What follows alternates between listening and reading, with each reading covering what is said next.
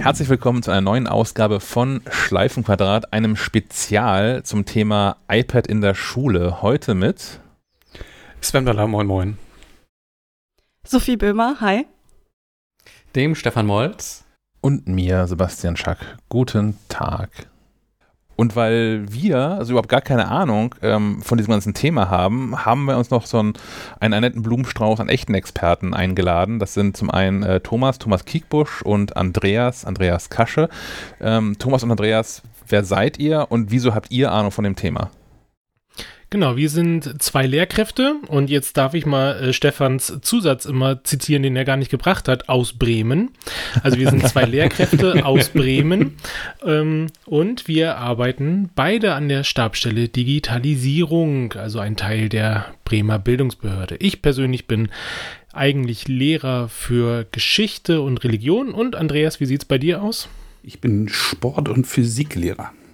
Eigentlich, ursprünglich aber jetzt seit ein paar Wochen oder Monaten jetzt tatsächlich auch wie Thomas jetzt in der Stabsstelle und darf jetzt anderen Schulen helfen, diesen Digitalisierungsprozess so ein bisschen voranzutreiben und zu begleiten. Ihr habt in Bremen ja quasi diese Pandemie so ein bisschen ähm, antizipiert, könnte man meinen. Und schon Anfang 2020 angefangen, äh, LehrerInnen und ich glaube auch schon Schüler und Schülerinnen mit iPads auszustatten. Ähm, wie, wie kam es zu dem Projekt? Also man geht ja nicht einfach irgendwie zum, zum nächstgelegenen Elektronikfachhändler und sagt, guten Tag, ich hätte gerne 100.000 iPads. Ähm, da gehen die Wurzeln dieses Projekts ja bis 2014 zurück, wenn ich es richtig verstanden habe. Mhm, genau, man könnte sogar fast sagen, bis schon 2001 haben so die ersten Schritte angefangen, diese ganze Einführung von iPads, ne, worüber reden wir? Wir reden jetzt über knapp 100.000 Geräte, die alle Lehrkräfte und alle Schülerinnen und Schüler in Bremen und Bremerhaven im Grunde haben. Die Lehrkräfte ja seit Sommer und ne, die, die ganzen Klassen so seit Herbst, ähm, Dezember letzten Jahres, also 2020. Und es war das Ende eines langen Digitalisierungsprozesses, der jetzt allerdings auch wieder einen neuen Prozess starten wird also wie hat es angefangen? Es hat angefangen mit einem Support für Schulen, es hat angefangen mit der Einführung einer einheitlichen Lernplattform, es hat angefangen mit einem einheitlichen ID-Management.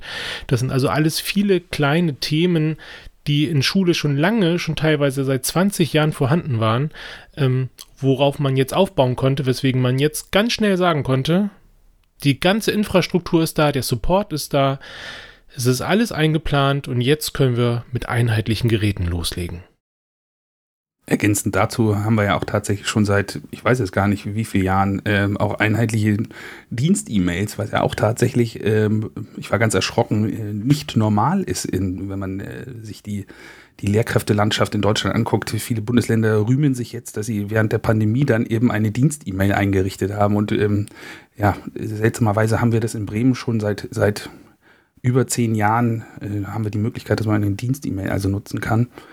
Ähm, und ich glaube auch, äh, das hat Thomas ähm, noch nicht gesagt, ich glaube auch, dass unsere ehemalige, jetzt muss man wahrscheinlich sagen, ehemalige ähm, äh, Bildungssenatorin ja auch sich so die Digitalisierung von Schule ja so ein bisschen auf die Fahnen geschrieben hat. Also auch der politische Wille war, glaube ich, da die letzten Jahre, die letzten fünf Jahre da ähm, ganz ähm, fokussiert auch Energie und Ressourcen natürlich reinzustecken. Also nicht zuletzt unsere Stellen sind natürlich auch innerhalb dieses Digitalisierungsprozesses erst geschaffen worden.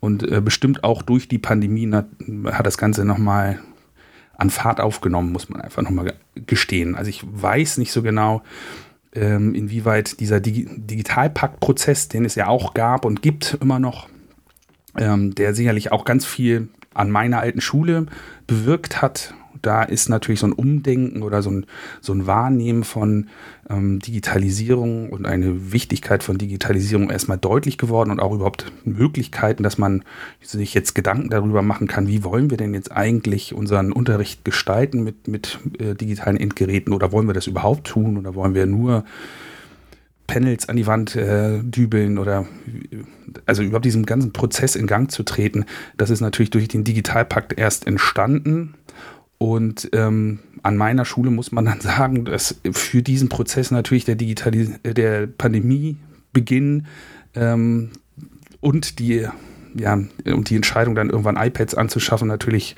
ähm, ja, Synergien gebildet hat oder beziehungsweise ähm, ähm, ja, die Notwendigkeit nochmal deutlicher gemacht hat und äh, den Weg, den man schon begonnen hat, dann ja, ähm, nochmal ein bisschen äh, fokussierter dann äh, weiter vorangeschritten. Jetzt ist der Satz falsch, aber äh, ich glaube, es ist deutlich geworden, was ich sagen wollte. Also, dass man da dann noch motivierter dann ähm, an diesem Strang gezogen hat und das dann halt auch als Kollegium gemacht hat, sodass man da sehr gut in die Pandemie ja, eintauchen konnte und in die Notwendigkeiten des, des Fernunterrichts und dergleichen. Aber das sind natürlich also Grunddinge, die, die aufbauend auf diesen ganzen Dingen, die Thomas schon erwähnt hatte, dann eben im, ja, als Folge dessen ähm, diese Möglichkeiten überhaupt erst geboten haben. Agierte das Kollegium da weitestgehend geschlossen äh, oder gab es da durchaus auch äh, Differ Differenzen? Also ich Natürlich. beobachtete das bei meiner Tochter, dass es da einerseits ähm, Lehrer gab, die total fit sind. Da kommst du irgendwie zum Elternsprechtag und äh, der Tutor saß da schon mit aufgebautem iPad Pro und Schnickschnack und äh, wusste genau, was zu tun ist im Digitalen.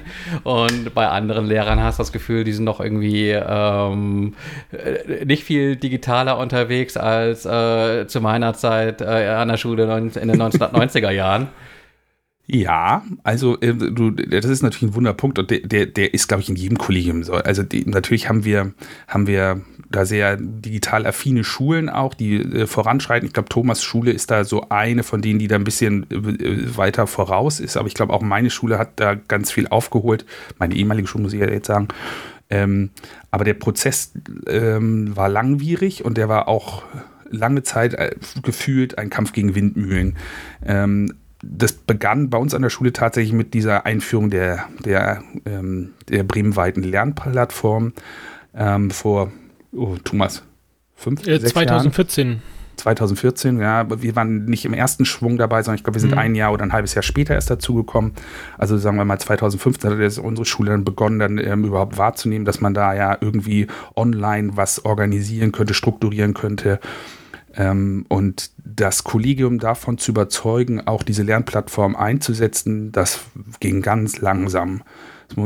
Aber fortwährend äh, gab es dann eine Handvoll Kollegen, die dann natürlich das Kollegium auch immer wieder äh, daran erinnert haben, dass wir ja Protokolle zum Beispiel online irgendwo ablegen können äh, oder auch online ausfüllen können oder eben Formulare zentral irgendwo ablegen können, dass wir kommunizieren können digital, dass es eine Dienst-E-Mail gibt. Also dieser Prozess, der ging langsam, und der Digitalpakt, da wurde dann eine Medien AG bei uns an der Schule eingerichtet, um dann eben tatsächlich dann sich mal gemeinsam für das Kollegium Gedanken zu machen, wie will man denn eben dieses viele Geld denn sinnvoll einsetzen, was da in die Schulen gespült wurde. Weil es sind ja immerhin 350 Euro, Pi mal Daumen, äh, pro Schüler, pro Schule, die zur Verfügung stehen oder standen.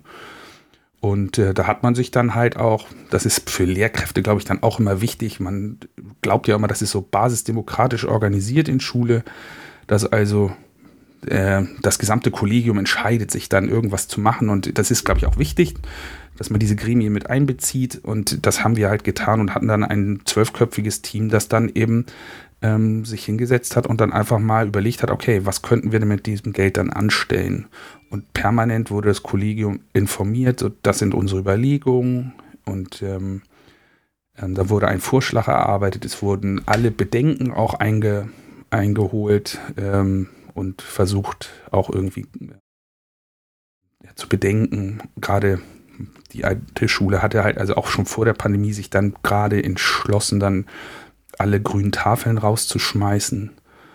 Ähm, und ähm, da sind natürlich auch ganz viele Bedenken dann auch geäußert worden, aber die musste man halt eben mitnehmen. Und ich glaube, so ist es jetzt halt auch an unserer neuen Stelle, dass wir halt eben auch die Bedenken von den KollegInnen, die eben nicht so affin sind, irgendwie, ja, die müssen wir auf jeden Fall äh, mitnehmen. Also wir, wir, weil sonst haben wir tatsächlich eine Schere zwischen den digitalen Vorreitern und denen, die da nicht so affin sind.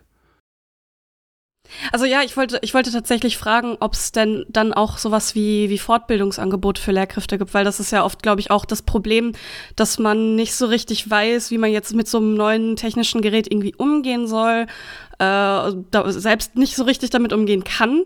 Mhm. Ähm, und deswegen so die Frage, gab es irgendwie ja einfach Ausbildungsangebote, wie man mit diesen Geräten umgibt und dann weiterführend natürlich auch äh, Fortbildungsangebote, wie man selbst Strategien als Lehr äh, Lehrkraft entwickeln kann, um ja einen eigenen Lehrplan, also sich so ein eigenes ähm, Bildungsangebot für seine Schüler zu überlegen.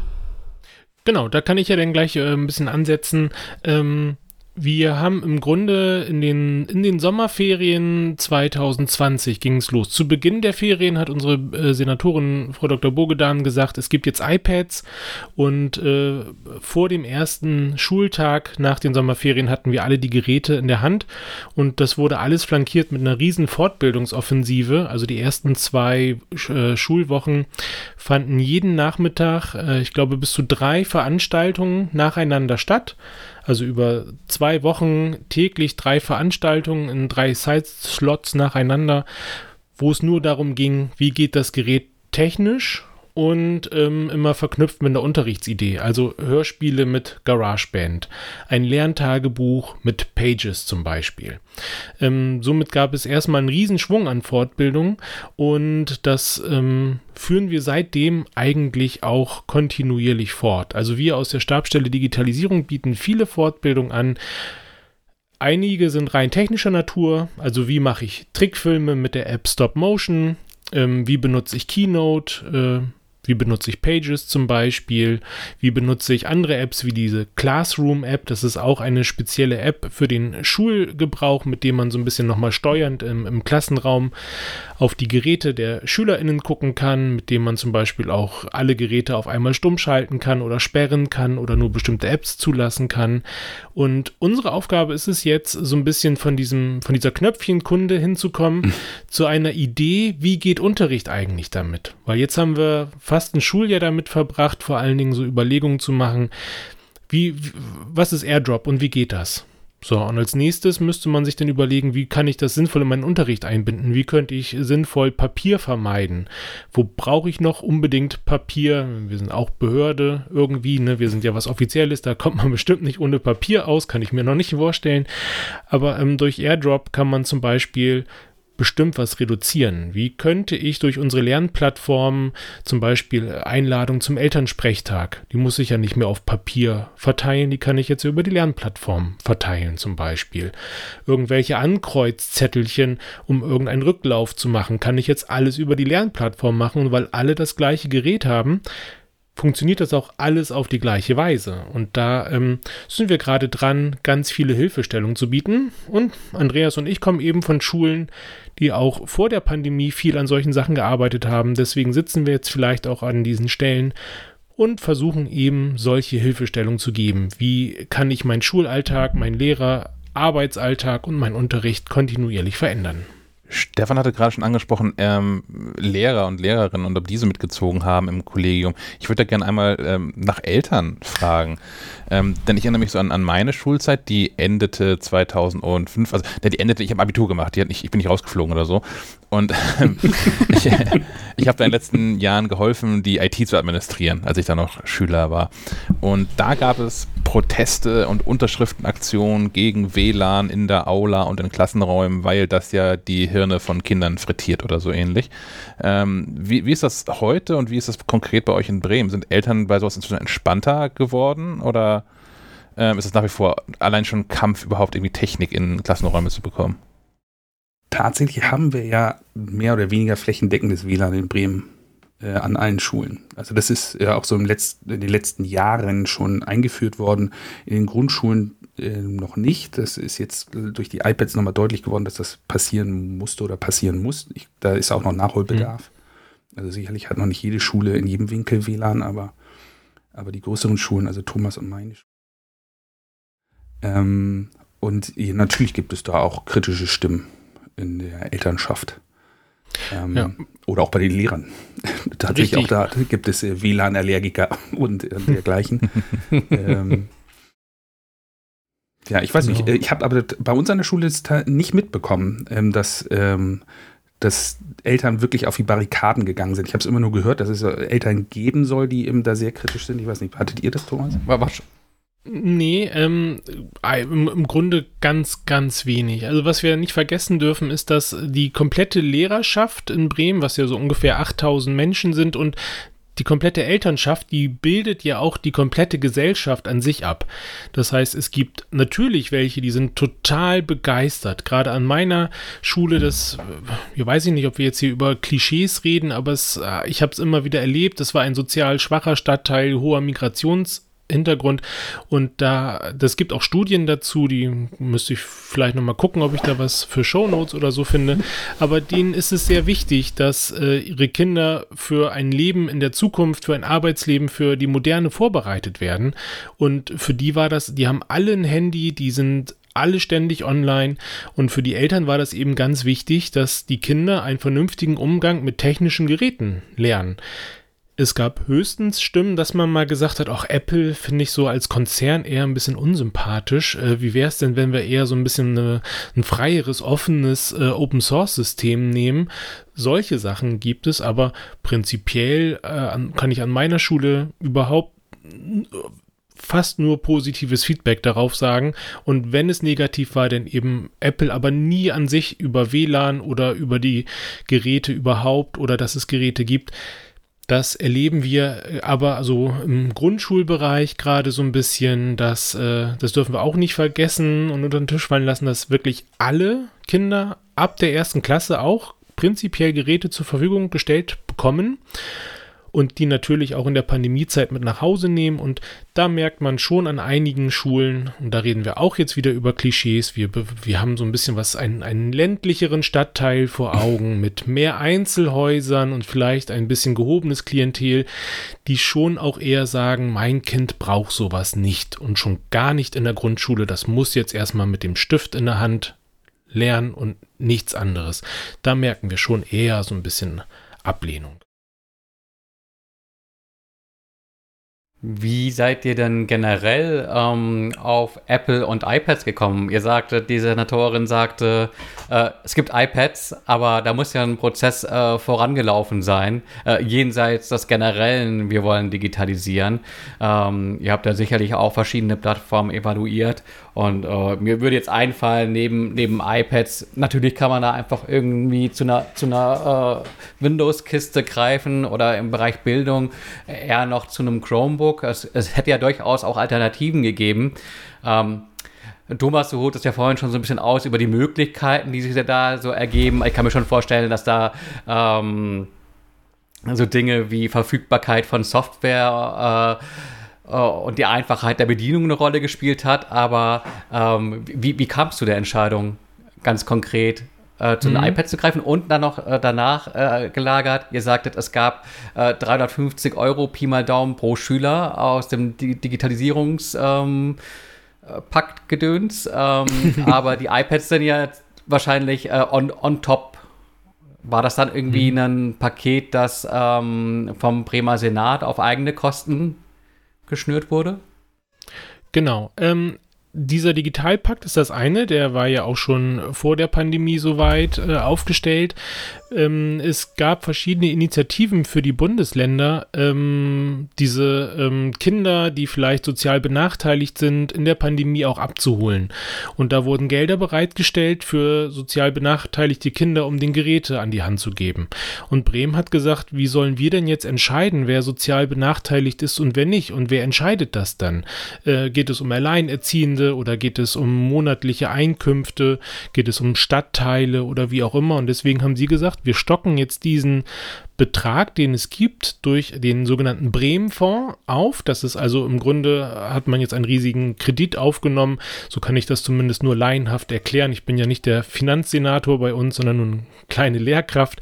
Ähm, also durch diesen Bremen-Fonds ähm, hat man denn das realisiert, dass eben diese Geräte auf einmal angeschafft wurden. Das äh, fällt also aus diesem Digitalpakt raus und das ist durch andere Mittel finanziert. Ähm, ansonsten äh, waren wir ja zu der Zeit auch, wie gesagt, ganz einfache Lehrkräfte. Wir haben es aus der Presse erfahren, unsere Senatorin hat es gesagt. Natürlich gibt es einen Ausschreibungsprozess, also es gab einen Ausschreibungsprozess und äh, man kann ja nicht einfach mal eben so äh, 100.000 Geräte kaufen. Man, das muss ja alles nachgehalten werden. Es muss Angebote geben. Es muss ja ähm, Spezifikationen geben. Was möchte man? Ähm, das ist alles natürlich außerhalb unserer Reichweite passiert, aber es muss natürlich einfach rechtlich, behördlich abgesichert alles so passieren. Und warum iPad? Ich glaube, da gibt es viele Gründe. Andreas, wir kennen bestimmt einige, warum gerade iPads sich so anbieten für Schule, oder? Sicherlich. Äh, bestimmt nicht alle, die, die dazu geführt haben, dass äh, sich dann für die Apple-Geräte entschieden wurde, aber, aber das, äh, also man muss ja einfach mal, du hast ja schon Chromebooks erwähnt, es gibt nicht so viele äh, Hersteller, die, glaube ich, mal eben so 100.000 äh, Geräte einem vor die Tür stellen können. Das ähm, ist, glaube ich, einfach schon mal ein riesengroßes Problem. Das haben wir ja später auch bei Tastaturhüllen äh, bemerkt, die in Bremen irgendwie nicht ankamen, weil der Produzent einfach nicht hinterherkam. Ich meine, die strickt man natürlich nicht so schnell. Und für Apple ist das scheinbar nicht so ein großes Problem, mal 100.000 äh, iPads bereitzustellen. Ähm, und keine Ahnung, zwei, drei andere Hersteller würden mir da jetzt einfallen, die das vielleicht auch noch hinkriegen könnten nach meinem Gespür. Ähm, was, glaube ich, dann tatsächlich für Apple gesprochen hat, ist einfach die Einfachheit des äh, zentralen Supports über ein MDM. Ähm, ich glaube, das ist das allerwichtigste Argument gewesen, dass man dann sich eben für die iPads entschieden hat, dass man eben zentral eben die Geräte mit äh, Updates, mit Software bespielen kann, sie zentral administrieren kann ähm, und wahrscheinlich auch, dass man sie einfach in unser bestehendes ähm, Benutzermanagement ähm, ein, einbinden kann, sodass man also auch hier wieder diesen, diese die Einfachheit eines Benutzerkontos im Prinzip für verschiedene Systeme dann eben ausnutzen kann. Ich weiß es nicht genau. Und ähm, dann glaube ich, ist es halt auch einfach so, ich also äh, wir sind jetzt ja hier alle äh, Apple-affine Personen, glaube ich, behaupte ich jetzt mal einfach.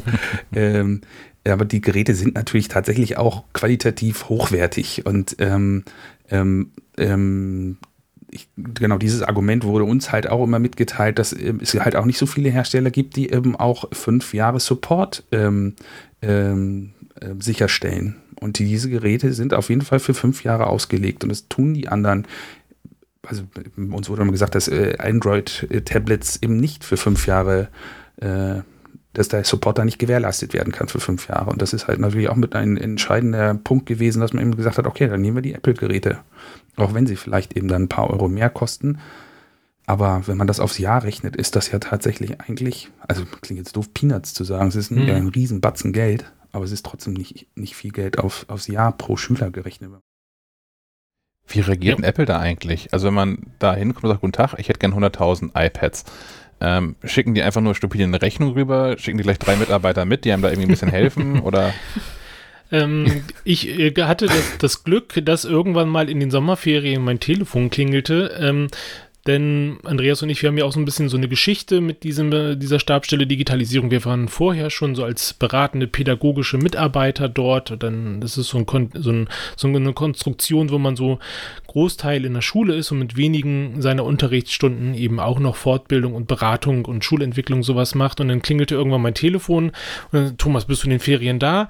Ähm, wir reden jetzt mit Apple, aber keiner von uns hat Apple-Produkte. Hast du Lust, da mitzukommen?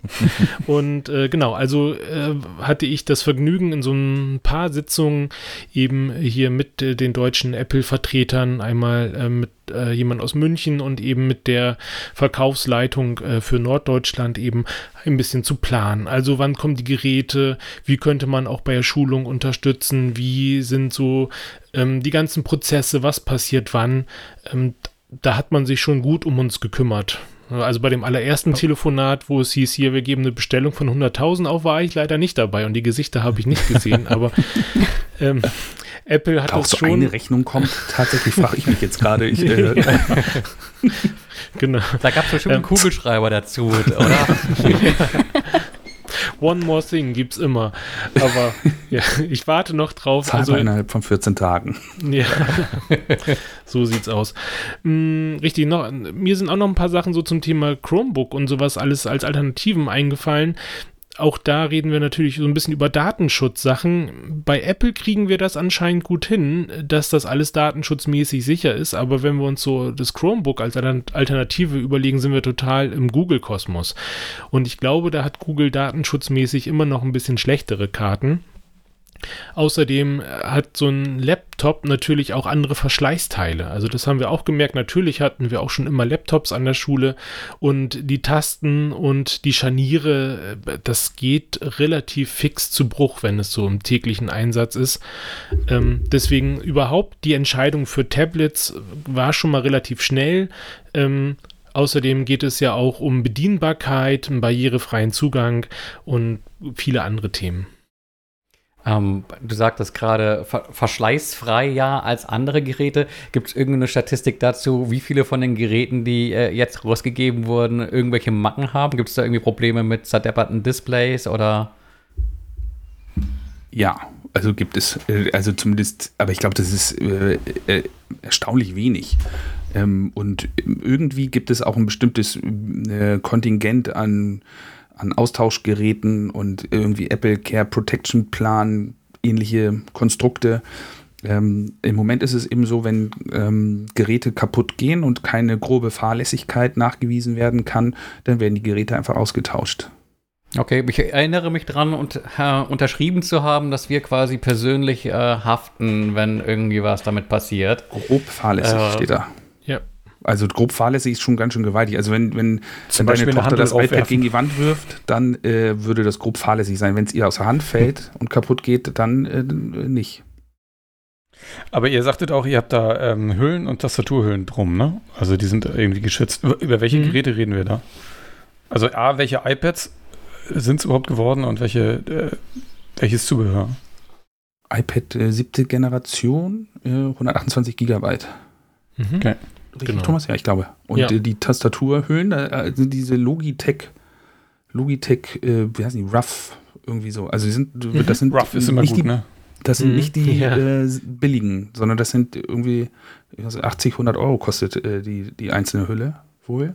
Mhm. Ähm, äh, richtig. Und die haben alle, also die Lehrkräfte und alle äh, SchülerInnen.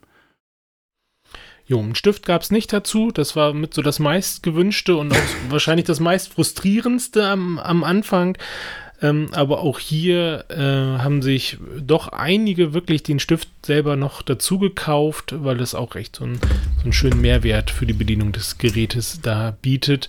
Ähm, richtig, also eine Tastaturhülle und ein iPad, das gab's. Um, Andreas, ich glaube, du hattest vorhin von einem MDM ge gesprochen äh, dass das so das, das stärkste Argument war, weil das so leicht äh, in ein iPad zu integrieren ist. Könntest du kurz erklären, was das ist und warum das so einfach ist, das bei iPads zu integrieren? Da ist Thomas wahrscheinlich sogar der, der, der größere Spezialist, aber ich kann, ähm, ich kann das mal anfangen, weil tatsächlich ähm, ich die Schule verlassen habe, als das richtig anfing, dass, äh, dass man das nutzen konnte.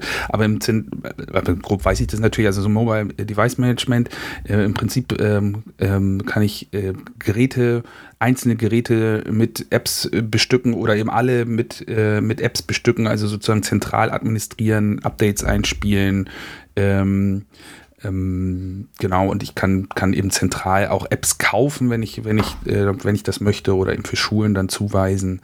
Ähm, ähm, was natürlich auch gerade praktisch ist, weil, weil wir natürlich nicht einfach die iPads öffnen können und sagen können, so installiert euch jede App, die ihr haben wollt, weil dann wissen wir ganz genau, was SchülerInnen dann machen würden. Dann würden sie natürlich ganz viele Spiele installieren.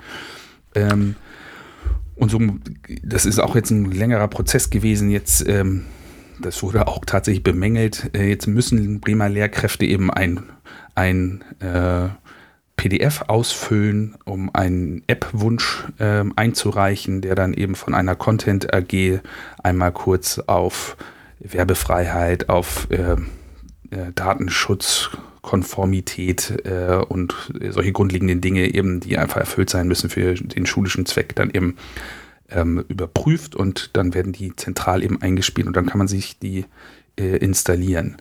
Ähm, das MDM kann aber auch dann, äh, wenn ähm, äh, Entsperrcodes vergessen wurden, kann ich eben auch zentral dann äh, die, den, das iPad entsperren. Also diesen ganzen administrativen Teil, den es da gibt. Und da weiß Thomas auf jeden Fall mehr, was man machen kann, weil er das schon ein bisschen länger nutzen konnte, als er noch in der Schule war.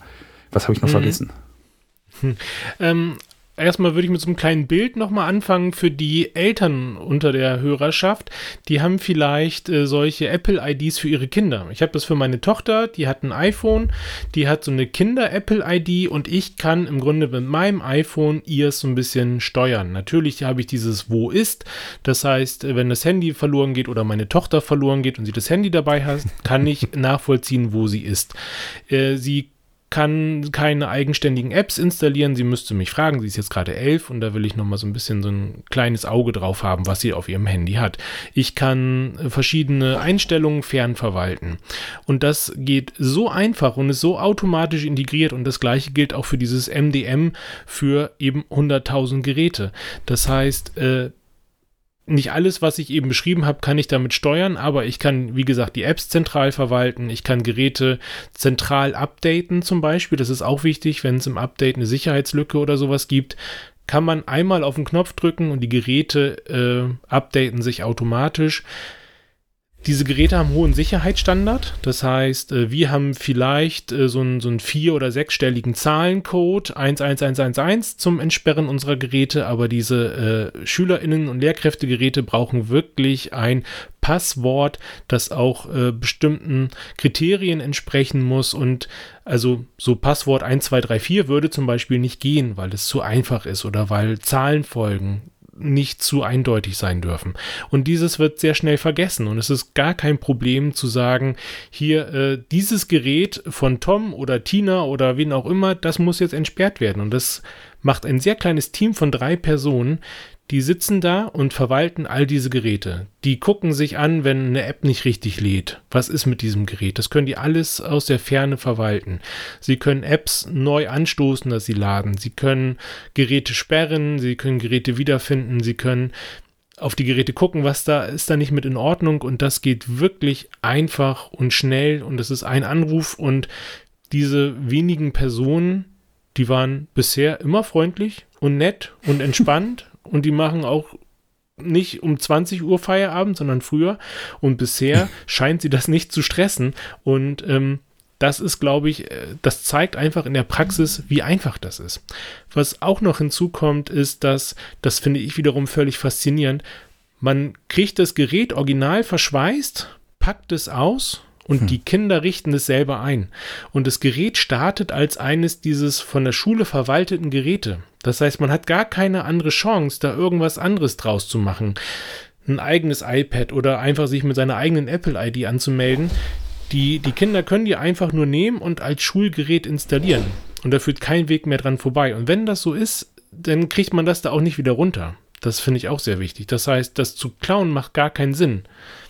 So, Stefan, ja. Aber da gibt es doch bestimmt trotzdem Menschen, die auf die Idee kommen, dass es eine kluge Idee ist, die zu klauen. Ich hatte, wir hatten da auch mal im Podcast äh, in der regulären Episode irgendwo drüber gesprochen ähm, und sind da von äh, Hörerinnen im Discord äh, darauf hingewiesen worden, dass es durchaus einen Schwarzmarkt gibt für gestohlene iPhones, äh, weil die dann einfach ausgeschlachtet werden für die Ersatzteile.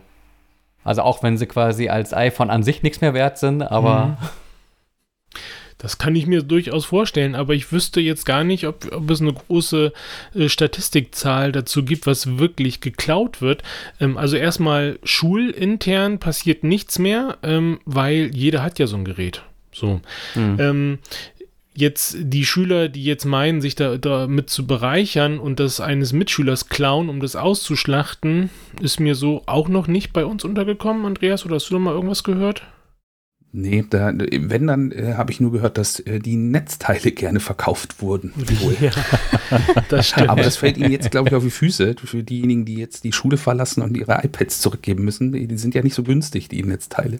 Hm. Ähm, die müssen sie eben zurückgeben. Oder die Kabel. Genau. Richtig. Also das war schon ein kleines, äh, genau, Gewinnprojekt, so ein Originalteil zu kaufen und sich dann im Teddy eben so ein 1-Euro-Kabel zu kaufen. ja, aber so mit den Geräten an sich passiert erstmal relativ wenig, von dem wir wissen. Ich, ich schaue gerade parallel auf eBay Kleinanzeigen nach iPads in Bremen. Also mir fallen jetzt auch keine exorbitanten Mengen an. Das ist ja tatsächlich auch so. Also die sind ja, die, die Seriennummern der iPads sind ja, sind ja, sind ja äh, an, die, an die Behörde und an die MDM geknüpft. Von daher, die kommen ja, die kommen ja nicht als normale iPads in den Schulen an, sondern die sind ja vorkonfiguriert und sobald die angemacht werden, ähm, äh, durchlaufen sie ja eben diesen besonderen Konfigurationsprozess. Das ist tatsächlich wirklich, also das lief wie geschnitten Brot. Also äh, bei mir war das an der Schule so, dass wir es vor Weihnachten, in der Woche vor Weihnachten oder, oder sieben, acht Werktage vor Weihnachten hatten wir, haben wir die iPads bekommen in, in zwei großen Palettenschüben, äh, 862 Stück, glaube ich, waren es. Ähm, und die haben wir dann äh, ausgeteilt, ähm, klassenweise. Und natürlich gab es dort auch Probleme, aber, aber ähm, äh, wir haben alle iPads in einer Woche ausgeteilt. Jede Schülerin hat eins bekommen und ähm, wenn dann war es so ein 40 Zentimeter Problem, also eben 40 Zentimeter vor dem Bildschirm, da hat dann jemand irgendwie was falsch eingetippt oder falsch abgetippt oder so, aber dann mal eben Passwort zurücksetzen oder den Konfigurationsprozess neu starten und dann lief es dann halt. Das war echt Wie haben denn die Schüler darauf reagiert, auf das ganze Thema und wie sind die damit klargekommen? Gab es viele, die damit noch gar keine Berührungspunkte hatten?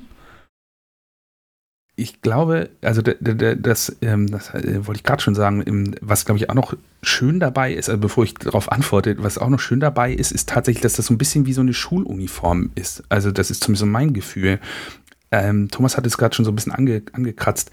Alle SchülerInnen haben jetzt das gleiche Gerät ähm, und das ist natürlich ein, ein Riesenpluspunkt. Alle arbeiten sie sozusagen auf einer Ebene und ähm, vorher waren vereinzelt Schüler mit iPads im Unterricht, die ihr privates iPad dann mitgebracht haben und ähm, die sind natürlich sehr sehr aufgefallen und jetzt war es halt eben ganz normal. Das ist, glaube ich, gerade an, an Schulen wie Thomas Alter dann möglicherweise ein, ein super Bonuseffekt, der, der dadurch ähm, ähm, entsteht.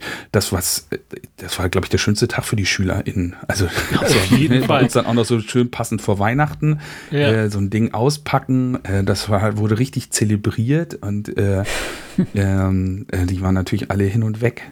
Also die, die mhm. das war ähm, äh, das wird so ein Tag sein, den man dann nicht vergisst. Ne? Die Klausuren, die man geschrieben hat in, in, den Monaten vor und danach, die, die, die wird man äh, nicht sein Lebtag behalten im Kopf. Aber diesen Tag, als die iPads gekommen sind, da bin ich mir ziemlich sicher, dass sie da auch in 10, 15 Jahren noch genau wissen, wie sie es ausgepackt haben. Genau, das äh, ist ja, ja. Hm? Dann das böse Erwachen, dass kein Fortnite draufläuft. Ja, ja richtig. Und keine YouTube-App. Genau, das war schlimm. Ähm, das ist ja eben, wie, wie ich eben schon gesagt, das Schöne, die Geräte kommen ja original verpackt und verschweißt. Und wir als Lehrkräfte oder Schuladmins, wir müssten ja nichts damit machen. Das heißt, die Kinder haben wirklich ein original eingeschweißtes Gerät in die Hand bekommen und mussten es selber auspacken. Und das war Wahnsinn. Also das war eine positive, tolle Stimmung bei uns in der Schule. Ähm, das, das war echt super. Und natürlich macht man sich im Vorhinein Gedanken, okay, wir haben die Kartons und wir haben Abfall, was machen wir mit den Abfall? Die Kartons sind ja auch mächtig und platzraubend. Was machen wir damit? Am Ende hatten wir gar kein Problem, weil das ist für uns eigentlich im Grunde Abfall gewesen. Wir haben uns überlegt, machen wir irgendeine Kunstinstallation da draus. Kam gar nicht dazu, weil die Kinder wollten den Karton alle mit nach Hause nehmen. also das, das war einfach der Wahnsinn. Die hatten gleich schon so eine emotionale Bindung dazu. Das war echt faszinierend. Ihr, ihr werdet lachen äh, zu diesem Thema Apple-Kartons. Äh, da gibt es einen regelrechten Kult zu. Es gibt sogar ein Subreddit, das sich nur damit beschäftigt, dass Leute irgendwelche Fotos von ihrer Apple-Kartonsammlung äh, dort post, posten. Äh, ja, Sachen gibt's. Hm ich würde gerne mal zurückspringen zu, zu, ihr wart gerade bei MDM schon und dass ihr vorgeben könnt und kontrollieren könnt, welche Apps installiert werden. Ähm, Habe ich dann, wenn ich jetzt Schüler wäre in Bremen, die Möglichkeit, mein iPad trotzdem irgendwie zu individualisieren? Also, was Menschen sich ja seit Jahren wünschen, ist so Multi-User-Accounts auf iPads, also im Privaten ja auch, weil so ein iPad ja häufig genug irgendwie so dass der Wohnzimmercomputer ist. Ähm, ich weiß, dass äh, Schul-iPads können theoretisch mehrere Nutzer unterstützen, aber ja vermutlich auch immer nur unterhalb dieses, dieser Classroom-Verwaltung. Oder kann ich meine private Apple-ID parallel nutzen und dann halt doch irgendwie mal, wenn ich mein iPad außer nutze, Netflix drauf haben oder so? Dazu sollten wir nichts ohne anwältliche Beratung sagen, oder? Na gut, wir, wir können sagen, Lehrkräfte dürfen das. Lehrkräfte können tatsächlich ihre private Apple-ID auch ganz offiziell ähm, ähm, äh, eintragen und können dann, ähm, können dann ihre gekauften, privat gekauften Apps installieren und können dann wieder zurück zu ihrer dienstlichen Apple-ID hüpfen und können dann GoodNotes zum Beispiel dann äh, nutzen auf dem dienstlichen iPad. SchülerInnen können das nicht. Okay. Wahrscheinlich aus gutem Grund. Richtig, ja. weil eben dann genau so ein kleiner richtig Missbrauch damit passiert. Ja, was heißt Missbrauch? Das ist, also eigentlich wollen wir doch, dass sie digital mündige Erwachsene werden. Und sie dann so immer da in irgendwas einzusperren, ist natürlich Mist, aber jetzt ist das auch gerade noch so neu, das Projekt, dass ich das durchaus erstmal in Ordnung finde, wenn man erstmal in so einem kleinen, eingeschränkten Bereich startet und erstmal guckt, wie läuft das Ganze. Und wenn dann irgendwie so eine Vertrauensbasis aufgebaut wird oder einfach im Laufe der Jahre jetzt eine weitere Kompetenzen, digitale, gesellschaftliche Kompetenzen sich angeeignet werden, dass man auch sagen kann, wir erlauben vielleicht ein paar mehr Apps, wäre das natürlich eigentlich mein Wunsch soweit. Ähm, wir hatten, bevor wir diese iPads bekommen haben, sogenannte Shared iPads. Da äh, hatte man dann eben eine Apple-ID und dann konnten eben mehrere Benutzer sich mit ihrer Apple-ID auf diesem iPad einloggen und dann wurde ein Benutzerprofil vom Schulserver geladen. Also das hatten wir auch schon vorher hat so, so mäßig funktioniert. Ich hatte das Gefühl, dass da irgendwie immer irgendwelche Daten nicht mitgekommen sind oder das Synchronisieren relativ lange gedauert hat. Ähm, ich weiß jetzt nicht, ob es am Schulserver lag oder an diesem System an sich, aber dieses Modell Shared iPads war nicht immer so dolle wie gewünscht. Also als Surfgeräte super, aber zum Arbeiten hat sich das nicht so angeboten. Hm. Also es gibt ja auch noch das Problem mit der, mit der Haftung äh, gegebenenfalls. Also wenn Kids da ihre eigenen Accounts drauf spielen und dann äh, den, den Eltern die Kreditkarte mit Stumpfbären leer machen, ähm, könnte ich mir auch gut vorstellen, dass dann doch wieder an die Schule herangetreten wird mit, äh, ihr habt den Scheiß aber angeschleppt, äh, hier zahlt mal unsere Stumpfbären. Genau. Äh, da, da, sind die, also das ist natürlich dann gefundenes Fressen für die, für die kritischen, für kritische Elternschaft. Wäre es. Ich würde gerne zu dem Punkt rüberkommen, wie das alles in der Praxis funktioniert. Also wir sind jetzt an dem Punkt, äh, wir haben jetzt 100.000 iPads gekauft und damit ist ja sicherlich alles schon mal irgendwie besser, aber noch längst nicht alles gut, ähm, denn das muss ja auch in Unterricht integriert werden. Ihr habt vorhin schon gesagt, dass es so eine, so eine Plattform gibt, auf der jetzt alles stattfindet. Ähm, in Schleswig-Holstein ist es, glaube ich, dasselbe wie bei euch, It's mhm. Learning. Mhm. Genau. Mit der lustigen Anekdote, dass, ähm, dass Subdomains, glaube ich, nach Länderkürzeln vergeben werden. Und Schleswig-Holstein hatte oder hat immer noch sh.itslearning, also Schützlearning. Ähm, ist, äh, ich glaube auch, also die, die, Suche danach, wie hat sich die so gestaltet und was sind die Vorzüge davon? Denn ich habe so gerade jetzt in der Pandemie von diversen Schulen gehört, die dann doch auf einmal ähm, Abmahnung und sonstiges bekommen haben, weil die aus ihrer Panik heraus von, wir müssen jetzt alle von zu Hause irgendwas machen, ähm, Zoom oder Microsoft Teams eingeführt haben und so aus Datenschutzaspekten ist es ja vermutlich auch nicht die cleverste Idee, Audio- und, und Videomaterial von Schüler und Schülerinnen ähm, erstmal in die USA rüber zu pumpen. Genau. Also wir haben da eigentlich ein ganz gutes System mit ähm, ja, einem, einer Landesdatenschutzbeauftragten und so Datenschutz Nord heißt das so bei uns und das sind eben ganz klare Stellen, mit denen wird sowas im Vorfeld abgesprochen. Ähm, wir haben auch einen Personalrat, äh, für, der sich eben auch für die Interessen der Lehrkräfte einsetzt. Auch da geht es natürlich so um Datenschutzsachen. Das heißt, was kann man so als Schulleitung von seinen Lehrkräften verlangen? Was äh, könnte man auch als Behörde von seinen Lehrkräften verlangen und wo sind auch Grenzen. Ähm, und die haben eigentlich in Bremen immer einen ziemlich guten Rahmen und sicheren Rahmen abgesteckt, was geht und was nicht geht. Und so standen wir natürlich auch so zu Beginn der ersten Schulschließung, März 2020, vor der Frage, wie geht es nun weiter? Da hat sich ziemlich viel Wildwuchs verbreitet. Äh, das heißt, Jitsi wurde ganz viel ausprobiert. Ähm, dann kam aber relativ schnell eine Prüfung von Zoom. Und jetzt sind wir wieder im verrückten Föderalismus. Zoom war bei uns aus Datenschutzsicht völlig in Ordnung, wenn bestimmte Regeln eingehalten werden. Also, dass man zum Beispiel niemanden zu was zwingen darf. Also man darf niemanden zwingen, seine Kamera anzumachen oder eben da irgendwie irgendwelche Tonaufnahmen oder sowas zu machen.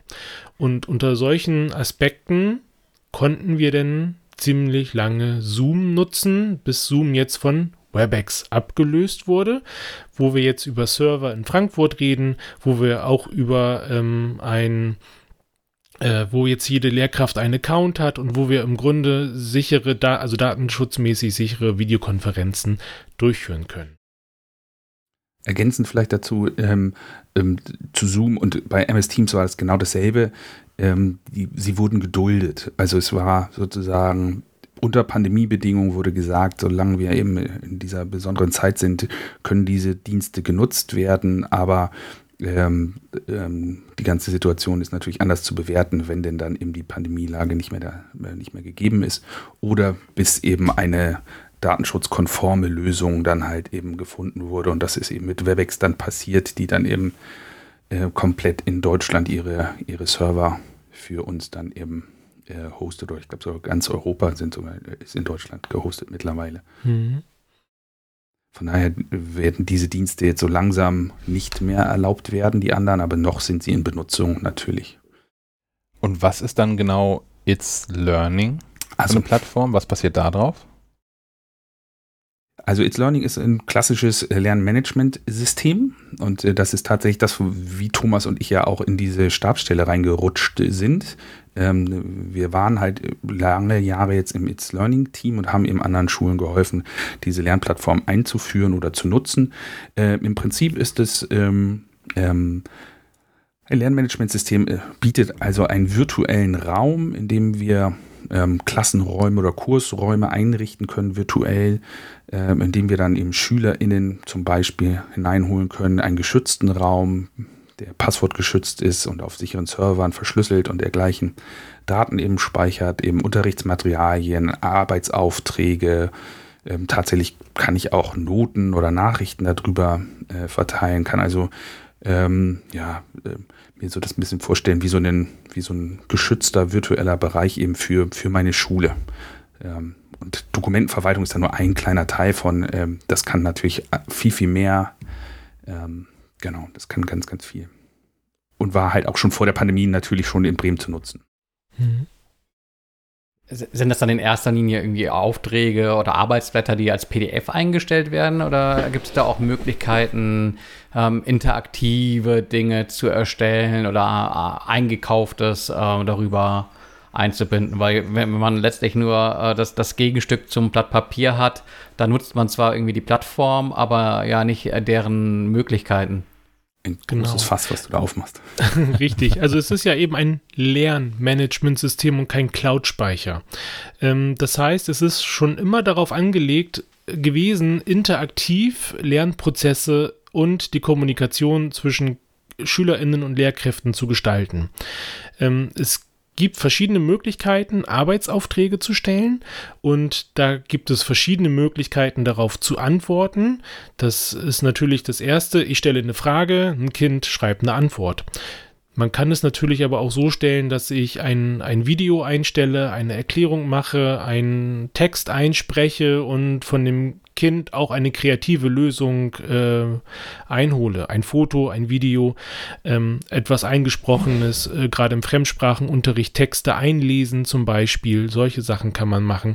Wenn ich das habe, dann startet der nächste Prozess, nämlich dann gehen wir in ein Feedback-Gespräch. Das heißt also, genau in diesem Arbeitsauftrag, den ich gestellt habe, kann ich jetzt auch wiederum eine Diskussion wie in einem Mini-Forum starten und sagen, das hast du gut gemacht, das hast du nicht gut gemacht und mach's bitte nochmal anders, mach's nochmal neu oder lass es so. Ähm, also das, da, da starten jetzt Prozesse, äh, die man denn immer weiterführen kann.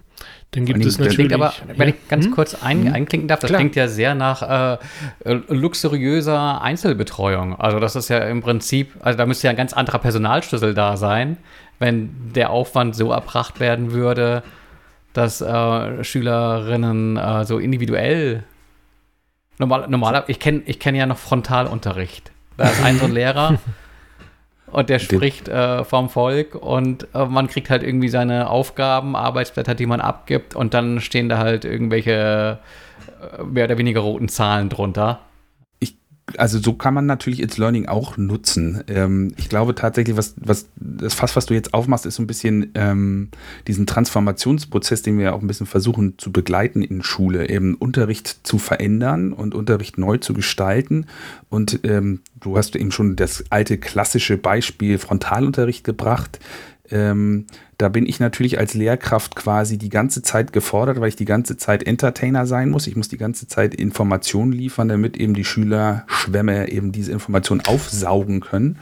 Ähm, und ich glaube, dass It's Learning so als Beispiel herhalten könnte eben für diesen Transformationsprozess, ähm, eben Unterricht zu individualisieren und auch den Lernprozess zu individualisieren, also dass die Schüler mehr in den, äh, in den Fokus rücken und dass ihr Arbeiten in den Fokus rückt. Und ich eigentlich als Lehrkraft gar nicht mehr derjenige bin, der die ganze Zeit irgendwie äh, Reize setzen muss, sondern ich bin eher derjenige, der ähm, individuell auf die Schüler eingehe. Und im Optimalfall, also so ist meine Erfahrung zumindest gewesen, jetzt in der Pandemie als Schulschließung, ähm, ähm, ähm, ja, also vom halben Jahr oder also in 2020, ähm, als meine, mein Leistungskurs ähm, in Distanz war, haben sie immer morgens um 8 Uhr ihre Aufgaben bekommen mit einem kleinen Erklärvideo von mir, dann ihre Arbeitsaufträge mit ein bisschen Text, mit einer Grafik versehen.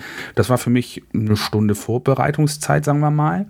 Ähm, und dann haben sie Zeit gehabt, einen Zeitraum bis abends oder bis, bis, bis zur nächsten Stunde, wie auch immer, eben diese Arbeitsaufträge abzuarbeiten. Ich musste also gar nicht dieses, dieses vermittelnde, erklärende musste ich gar nicht so sehr in, in, in, in einer Stunde dann eben erledigen, sondern ich konnte mich dann eher darauf konzentrieren, dann eben mich auf das Feedback zu, zu berufen. Und das ähm, glaube ich eigentlich tatsächlich für zukünftige Lehrer- oder Lehrkräftegenerationen vielleicht eher ähm, Kernaufgabe, dass wir eben dieses Feedback, diese Feedback-Kultur halt eben ähm, deutlich breiter treten. Und da bietet It's Learning ganz viele Möglichkeiten. Auch gerade so Feedback unter Schülern kann man sich ähm, ähm eben ganz leicht technisch eben ermöglichen, was finde ich meinen Erfahrungen nach auch ähm, äh, eine super Lösung ist. Also na, als Physiklehrer äh, äh, oh, wir, wir, kontrollieren mal die Hausaufgaben, wer rechnet mal die Aufgabe 1a äh, an der Tafel vor. Oh, hast du super gemacht, will noch jemand anders einen anderen Lösungsweg zeigen? Ah, du willst es zeigen, ja, dann zeig du nochmal. Äh, okay,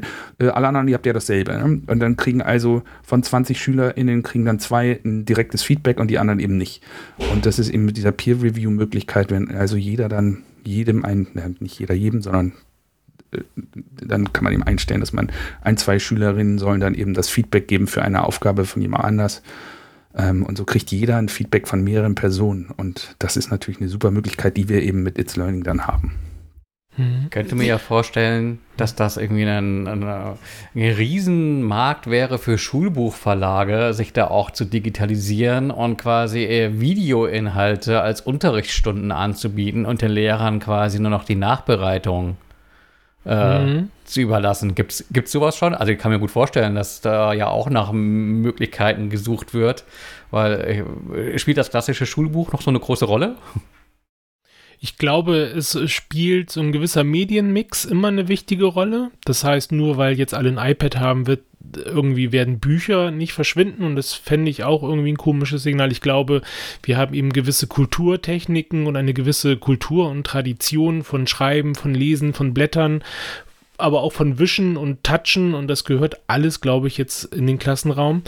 Die Schulbuchverlage bemühen sich gerade, würde ich mal sagen, sind aber, glaube ich, haben, haben einfach den, den Ruf der Zeit immer noch nicht so ganz verstanden. Also es gibt eben die Übersetzung von einem Schulbuch in ein Online-Schulbuch, was dann eben ein bisschen besseres interaktives PDF ist, aber gerade diese Produktion von zum Beispiel Videos, Erklärvideos, das ist, das ist ein Riesenmarkt, da gibt es viele Anbieter oder Übungen, interaktive Übungen, wir hatten es vorhin gar nicht mehr angerissen, aber ich kann mir in It's Learning viele interaktive Übungen holen, Learning Apps ist ein Stichwort oder es gibt da so eine Technik H5P heißt die, damit kann ich so interaktive Wisch- und Schieb-Sachen Sachen, Lückentexte kann ich damit programmieren. Und das ist auch auf gar nicht so einem hohen technischen Niveau. Ich kann mir also ganz vieles, was es jetzt sowieso schon seit Jahren kostenlos draußen im Netz gibt, reinholen. Ich kann Mediatheken verlinken, ich kann Videos einbetten. Wenn ich will, könnte ich auch YouTube-Videos eigentlich einfach richtig gut einbetten. Äh, wir haben in Bremen noch eine Schnittstelle zum Anbieter Sofa Tutor, der ja auch zum Beispiel Erklärvideos macht. Und Schulbuchverlage spielen in unserer Digitalisierung, glaube ich, gerade keine Rolle, weil es da bisher noch nichts Vernünftiges gibt. Zumindest nichts, was ich gesehen habe da wird ja immer gerne so ein bisschen nach Estland geguckt, wo ja, wo ja ähm, man mit der Digitalisierung schon ein bisschen weiter ist. Und äh, da sind ja alle Schulbuchverlage dann halt auch eben äh, äh, angewiesen oder, oder verpflichtet dazu, eben ihre Inhalte halt auch als digitale ähm, Medien irgendwie zur Verfügung zu stellen. Und das wird es sicherlich auch mehr geben. Also ich, da, da die, die, die Schulbuchverlage sehen da, glaube ich, tatsächlich Gefahren und Chancen, glaube ich, zugleich. Aber so richtig, wie Thomas schon sagte, da ist noch Entwicklungspotenzial gegeben, mhm. glaube ich. Was, was ich mich gerade noch gefragt habe, jetzt haben wir ganz viel über so normalen Unterricht äh, gesprochen. Wie läuft das denn mit Klausuren? Werden die auch über iPads geschrieben oder äh, wie, wie ist das jetzt während der Pandemie natürlich erstmal gelöst worden und äh, wie ist das irgendwie ein Plan, das später auch nur noch auf iPads stattfinden zu lassen? Also ähm, das wäre denkbar, das über iPads natürlich laufen zu lassen. Ähm, man kann ja über die Classroom-App könnte man im Prinzip ja das iPad so begrenzen in den Möglichkeiten, dass man eben ähm, im Prinzip einen Klausurenmodus äh, einstellen könnte, so wie das bei den Taschenrechnern ja auch der Fall ist. Da kann man ja auch die Taschenrechner in so einen Klausurmodus immer bringen. Ähm, Gleiches kann man mit It's Learning tatsächlich auch machen. Man kann natürlich auch über It's Learning, ähm, da gibt es so ein Testmodul, das man halt auch natürlich nutzen kann für so Multiple-Choice-Tests oder dergleichen. Das haben, glaube ich, auch relativ viele Lehrkräfte dann in der Pandemiezeit genutzt. Ähm, ich hoffe ja eigentlich, dass äh, alternative Prüfungsformate eher äh, Einzug erhalten werden durch eben das iPad. Und bei uns an der Schule jetzt für die Sportleistungskurse haben wir es dann tatsächlich so gemacht, dass ähm, also äh, meine, mein Leistungskurs durfte dann als letztes einen Podcast bzw. einen Audiobeitrag im Podcast-Format äh, erstellen ähm, oder äh, Bewegungsanalysen als Video ähm, äh, ja, Produkt sozusagen ähm, abgeben als Klausurersatzleistung. Also solche, solche alternativen Prüfungsformate werden hoffentlich jetzt Einzug erhalten können, auch mit den, mit den Geräten. Ähm, ähm, weil wir wissen ja alle, dass äh, so eine klassische Klausur, die ist einfach nur einfach zu korrigieren, eigentlich für Lehrkräfte, aber für den Lernprozess ist sie ja jetzt ja nicht so gewinnbringend. Ähm, da, da sehe ich ganz viele Chancen, aber natürlich auch irgendwie so eine Notwendigkeit. Also ähm, wir, wir, noch haben wir diese formalen Vorgaben und die werden wir sicherlich auch noch lange haben, aber ähm, die eben bestehen, werden sicherlich auch noch klassisch Klausuren auf Papier geschrieben werden müssen, ist ja auch nicht schlimm. Mhm, genau. Ich hatte ja nochmal so ein, so ein kleines Hörerfeedback gegeben nach eurem äh, Interview mit Simple Club, wo es eben genau darum geht, dass man erst in ganz kurzer Zeit ganz viel Wissen in sich aufsaugt und dann quasi auf ein Blatt Papier erbricht und dann ist das nächste Thema und dann geht's weiter. Und da sind wir, glaube ich, einfach so gerade so richtig on fire und, und voller auch Emotionen und voller Ideen und Willen, da was zu verändern, dass es zum Beispiel darum geht, dass man ähm, sich mit einem Thema kreativ und lösungsorientiert und auch produktorientiert auseinandersetzt, dass es vielleicht gar nicht mehr wichtig ist, mit einem Smartphone in der Tasche, ne, ich bin Geschichtslehrer, es ist vielleicht nicht mehr wichtig zu wissen, wann waren gesellschaftlich-geschichtliche Ereignisse, also zu welcher Uhrzeit und sowas, ne, Datum und was auch immer, sondern dass man es einordnen kann, dass man ein paar Prinzipien kennt, aber dass man vor allen Dingen Auswirkungen kennt, dass man versucht, mit so gewissen geschichtlichen Ereignissen umzugehen, um zu sagen, was bedeutet das denn jetzt für mich jetzt? Äh, was ist denn meine Meinung dazu? Und das, äh, das, das kann ich auch mit freiem Internet auf dem iPad in der Ecke sitzend eintippen. Dazu muss ich nicht so ein klassisches äh, Frontal-Klausuren-Setting haben, alle abgeschirmt und voneinander getrennt. Ja, das, das finde ich insofern ganz spannend, weil ich ja, also ich in der Schule habe auch nur so ganz klassische Klausuren geschrieben. Hier setze ich eine Stunde hin, schreibe einen Text oder löst diese Aufgaben in Mathe oder so oder in, in Biologie. Ähm, und dann denke ich mir so, in der Uni habe ich das dann natürlich ganz anders kennengelernt. Da gibt es ja die Möglichkeit, so alternative ähm, Prüfungsformate zu machen, sei es halt dann Hausarbeiten, die du dann nicht äh, innerhalb einer oder zwei Stunden schreiben musst, sondern ähm, du hast, weiß ich nicht, vier Wochen, sechs Wochen Zeit, dich intensiv mit einem Thema zu beschäftigen, im Zweifel sogar selbst gewählt, was auch nett ist, weil man sich damit dann mhm. viel lieber auseinandersetzen möchte.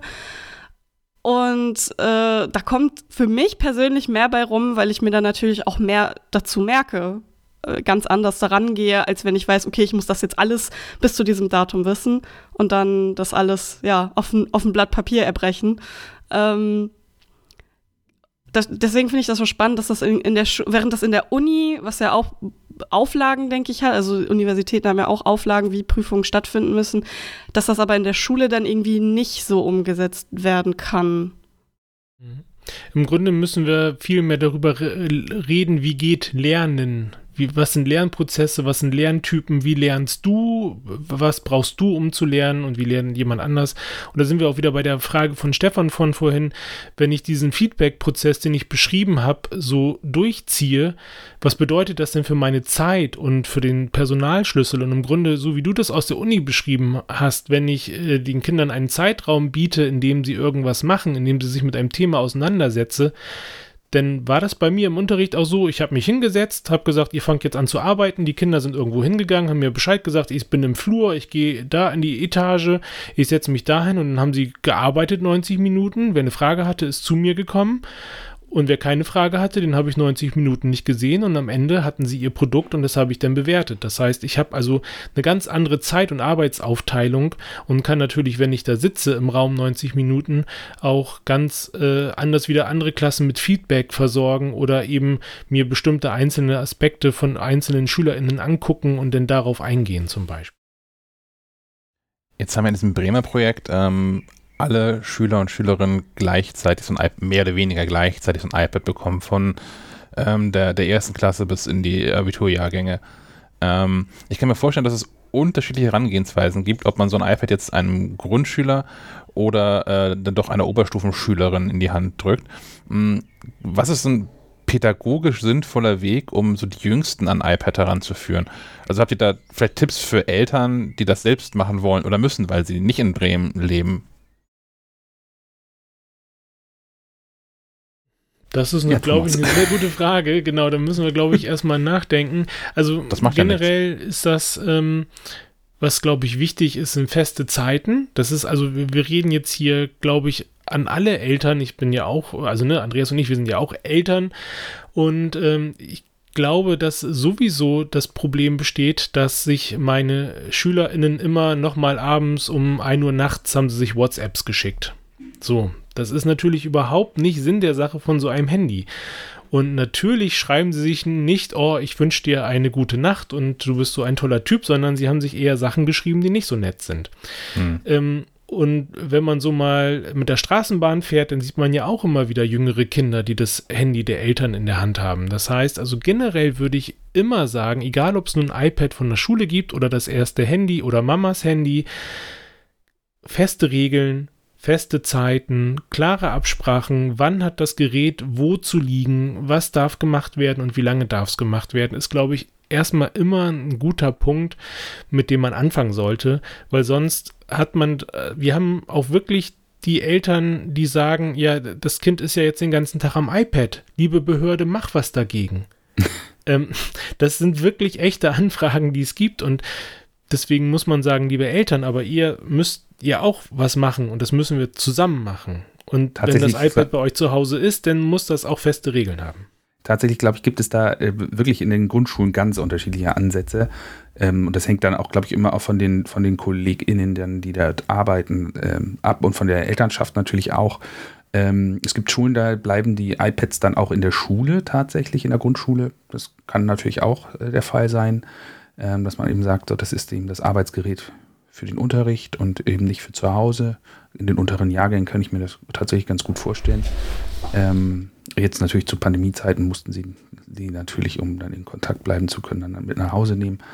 Aber ähm, das wäre eine Möglichkeit. Aber ich glaube, da für alle Eltern, glaube ich, äh, würde ich den Tipp geben, wenn Sie denn dann schulische iPads bekommen, dann auf jeden Fall in den Dialog mit den, mit den anderen Eltern und mit der Schule halt auch ein, einzutreten. Also dass man da wirklich tatsächlich sich überlegt, okay, wie, wie, wie sollte man das denn machen? Wie sollte man da vorgehen? Und ähm, das zu besprechen, auch mit den Kindern dann tatsächlich zu besprechen.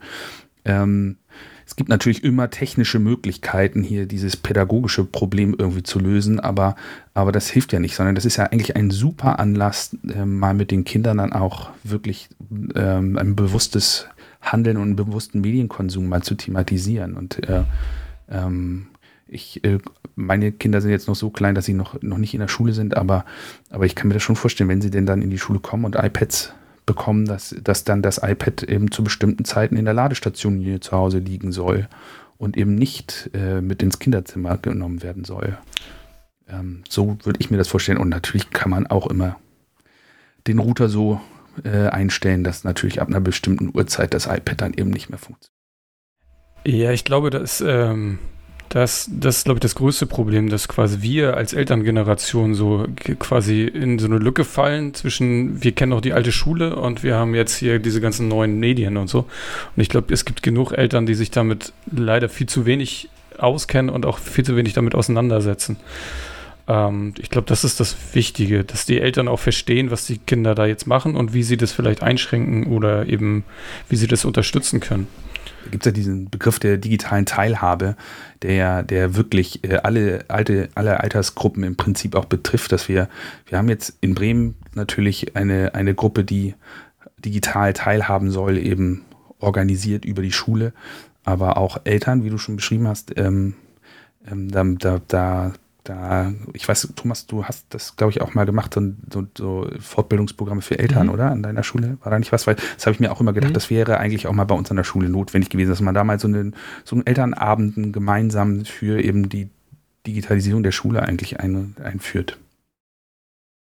Ähm, was ich noch interessant fände, ist, ob ihr Anfragen bekommt äh, aus anderen Bundesländern. Ich bin zwar irgendwie doch, doch, ein großer Fan vom Föderalismus, sehe da aber auch immer wieder äh, Probleme, wenn Dinge halt ähm, äh, mehr als ein Dutzend Mal äh, verschieden angefasst werden und eigentlich das Rad immer wieder neu erfunden wird. Warum? Äh, also ich könnte mir gut vorstellen, dass Bremen da als Vorlage auch für andere äh, Bundesländer äh, dienen kann und eure Expertise da quasi auch äh, weiter ins Land getragen wird. Äh, weil mit Blick auf ähm, Effizienz und Gelder, die da ausgegeben werden, äh, wäre das ja durchaus wünschenswert, dass solche Dinge quasi Bundessache sind und nicht auf Länderebene beschränkt bleiben, weil warum muss Niedersachsen jetzt bei, bei Null beginnen sozusagen? Also ich glaube, das passiert tatsächlich auch, nur uns speziell jetzt weniger, oder? Also es, äh, ja, so ein bisschen. Also ich habe da noch so ein kleines Freizeitprojekt gestartet, was ich jetzt auch so ein bisschen in meiner Dienstzeit Ach, machen darf. Genau, also ich wohne ja im wunderschönen Niedersachsen, ähm, da wo, wo, das Abitur noch eine Note mehr wert ist als in Bremen. ähm, nein, war ein Spaß natürlich. Ähm, also das ich, äh, genau, meine, die, die weiterführende Schule, auf die meine Tochter nun geht, äh, die die ist also in der Digitalisierung noch ein bisschen weiter zurück. Und es gibt so eine Elterngruppe, ähm, die sich um die Beratung der Schule kümmert. Ne? Also hier müssen Eltern Schulberatung machen, äh, wie man denn Digitalisierung voranbringen kann. Und ich bin auf diese Gruppe aufmerksam geworden, weil ich eh mal dachte, weil ich kriege das mit durch meine Tochter, was da läuft. Und dachte ich, kann das doch. Ich habe doch da gute Infos. Ich, ich frage mal die Klassenlehrerin und bin dann irgendwie über Umwege an diese Gruppe gekommen. Und nun haben wir Kontakte hergestellt als Elterngruppe.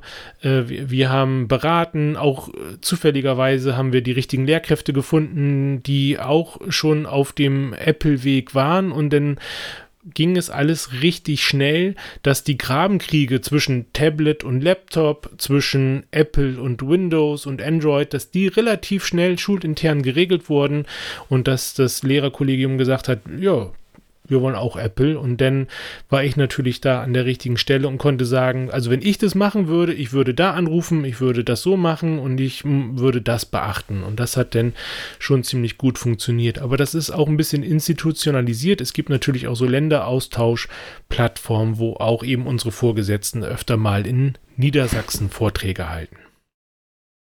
jetzt haben wir dieses das Bremer Modell, nenne ich es mal, ähm, anderthalb Stunden lang hinreichend gelobt. Ähm, was ist denn richtig schön schiefgegangen? also das, die Geschichte mit den Tastaturhüllen ist eine spannende Geschichte, die kann man, glaube ich, auch nicht häufig genug erzählen. Also äh, meine Schule mh, hm, war eine sogenannte Pilotschule. Wir haben die iPads als erstes bekommen.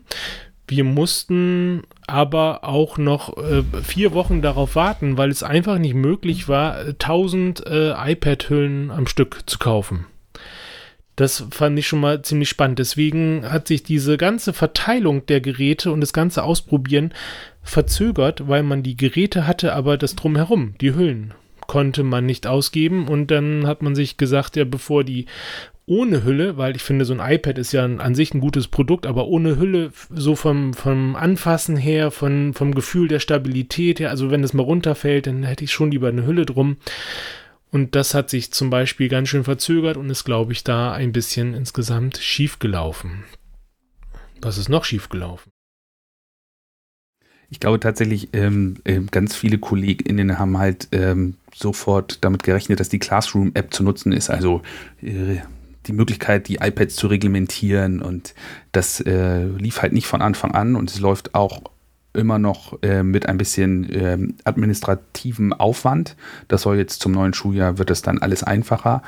Aber das war für viele dann, so kann ich die iPads nicht benutzen, das, äh, das geht gar nicht. Äh, also die, die, diese noch nicht äh, durchgängig nutzbaren Kontrollmechanismen über diese Classroom-App, die fehlte vielen am Anfang. Ähm, hm. Das ist so ein Punkt. Erwartungshaltung aus der Schülerschaft? Hm?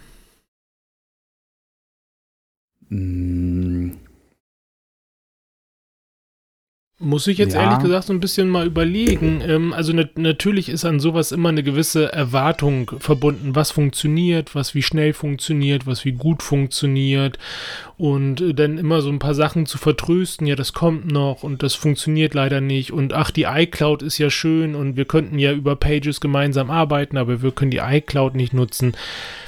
Hat sich alles jetzt so ein bisschen anders ergeben. Das heißt, die iCloud ist jetzt freigeschaltet. Also äh, Geduld, sag ich mal. Geduld war ein hohes, wichtiges Gut. Hm. Das stimmt. Also da der, der kommt halt wieder diese, diese Bredouille dann irgendwie, oder diese, es ist einfach der Iststand. Wir haben halt einfach Kollegen, die natürlich jetzt äh, auf diesen Zug aufspringen und sagen, so super, endlich sind wir im gelobten Land angekommen und jetzt wollen wir mal richtig loslegen und ähm, die Schule, am besten die Schulgebäude abreißen und wir machen nur noch alles agil und äh, äh, unterrichten draußen und äh, äh ja, wollen alle Schule neu denken, was ja super löblich ist und äh, da bin ich voll bei Ihnen. Aber wir haben halt eben auch die andere Seite, das andere Extrem. Und da müssen wir wirklich tatsächlich dann aufpassen, dass da die Schere nicht zu weit auseinander geht. Und ähm, ähm, da ist dann manchmal dieser äh, ein bisschen auf die Bremse treten und um Geduld bitten. Und gerade bei der iCloud ist das jetzt nutzbar innerhalb der Schule. Man kann noch keine privaten Apple-IDs da verknüpfen. Das ist natürlich dann für viele Lehrkräfte dann wiederum ein, ein, ein, ein, ein doofer Punkt oder ein Wunderpunkt. Aber das wird also sukzessive dann eben äh, geöffnet, beziehungsweise wird eben geschaut, kann man das, kann man das mit privaten Lehrkräfte-Apple-IDs äh, ähm, guten Gewissens äh, erlauben oder kann man das eben nicht? Ja, das passiert halt und ich glaube, es ist halt auch wichtig für diejenigen, die eben so ein bisschen Berührungsängste haben. iCloud ist so ein Was Thema. Ähm, hm? be bekommen Schüler, Schülerinnen und, und Lehrkräfte dann, die von, von Apple äh, nach wie vor recht knausig rausrücken, 5 Gigabyte Cloud-Speicherplatz, auf dem man irgendwie zwei, zwei Fotos und ein halbes Video speichern kann? Oder ähm, hat, hat man da als Schule direkt andere Angebote? 200 Gigabyte. Das lohnt ja schon mal. Theoretisch zumindest.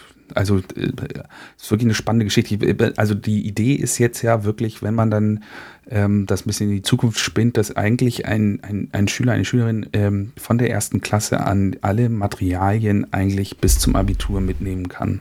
Ja. Auch wenn das Geräte dann wechselt, weil die Geräte sind eben schuleigene Geräte. Also die iPads der Grundschule gehören der Grundschule. Die werden also nicht mitgenommen. Aber die Daten werden natürlich dann mitgenommen. Und das kann man dann über die iCloud natürlich alles sicherstellen. Da bin ich mal tatsächlich gespannt, wie gut das funktioniert dann in Zukunft. Aber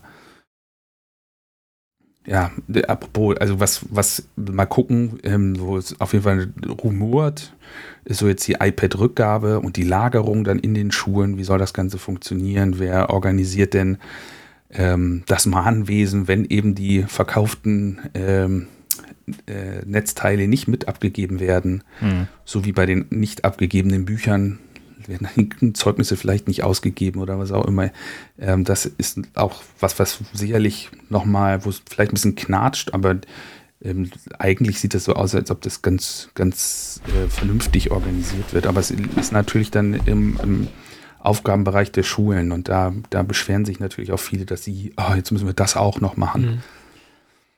Und dafür. Ja, das, das ja. ist ein wichtiger Punkt, glaube ich. Was müssen wir noch alles machen? Ne, das ist, äh, glaube ich, auch ein berechtigter Punkt. Jetzt hat man das alles, aber jetzt muss man natürlich auch eine gute Organisationsstruktur finden. Wir haben eben unser eines Büro mit den wenigen Leuten, die alle Geräte zentral administrieren, aber die Geräte sind ja vor Ort in den Schulen und sie sind auch rechtlich gesehen Eigentum der Schule. Und jetzt äh, haben natürlich auch einige das Gefühl, sie bekommen damit einen Riesenberg neuer Arbeit aufgebürdet, für den sie gar nicht geeignet, ausgebildet oder irgendwie qualifiziert sind.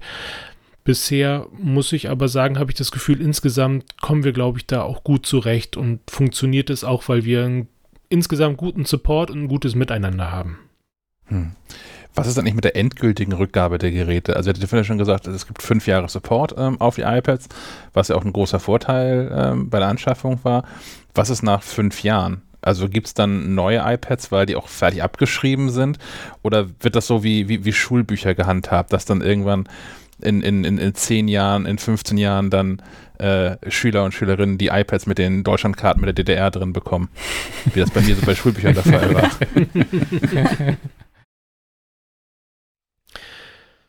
Das, da haben wir, glaube ich, keine wirkliche Antwort drauf. Nee, genau. Und das ist, finde ich, auch so ein bisschen das Schöne, um das jetzt auch mal zu sagen, das müssen wir zum Glück auch noch nicht. Das heißt, äh, am, am Anfang war die Priorität, die iPads einzuführen. Das haben wir mit viel ähm, Power und Zeit und Einsatz geschafft. Dann hatten wir jetzt die nächste Phase, war die Geräte im Betrieb zu halten. Das haben wir jetzt auch geschafft. Jetzt ist die nächste Phase, den Schuljahreswechsel zu schaffen, weil auch da sind wir natürlich wieder beim Thema Eltern.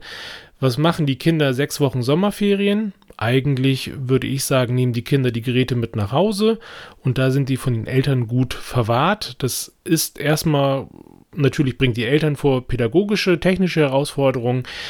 Andererseits muss ich aber auch sagen, wenn 500 iPads, die in der Schule liegen, und das wissen alle, ne, wenn, wenn es die klare Ansage gibt, die Geräte sind alle in der Schule, dann weiß man, in jedem Schulgebäude ist ein riesen Wertlager. Das ist auch nicht besonders attraktiv äh, aus Sicht der Schule, aus Sicht der Einbrecher natürlich schon. Ähm, dann haben wir aber eben diese Übergangsjahrgänge, also die vierte Klasse verlässt die Schule und lässt die Geräte eben da. Das ist jetzt eben die Frage, die wir jetzt klären. Und wenn wir das alles einmal ein Schuljahr durchgespielt haben, dann sind wieder, glaube ich, die nächsten Fragen dran, mit denen wir uns dann nach und nach auseinandersetzen werden müssen. Gibt es denn schon einen Plan für, für nachrückende Klassen? Also klar, wenn jetzt irgendwie ähm, eine vierte Klasse verlässt die Grundschule und hinterlässt dann, keine Ahnung, 25 iPads, ähm, wahrscheinlich gibt es aber nicht zufällig genau gleich viele Erstklasse, die ein iPad brauchen, sondern vielleicht gibt es weniger, dann ist es einfach. Wenn es mehr gibt, müssen neue Geräte angeschafft werden. Ähm, ist, ist der Plan jetzt auf mehrere Jahre so dasselbe Modell anzuschaffen?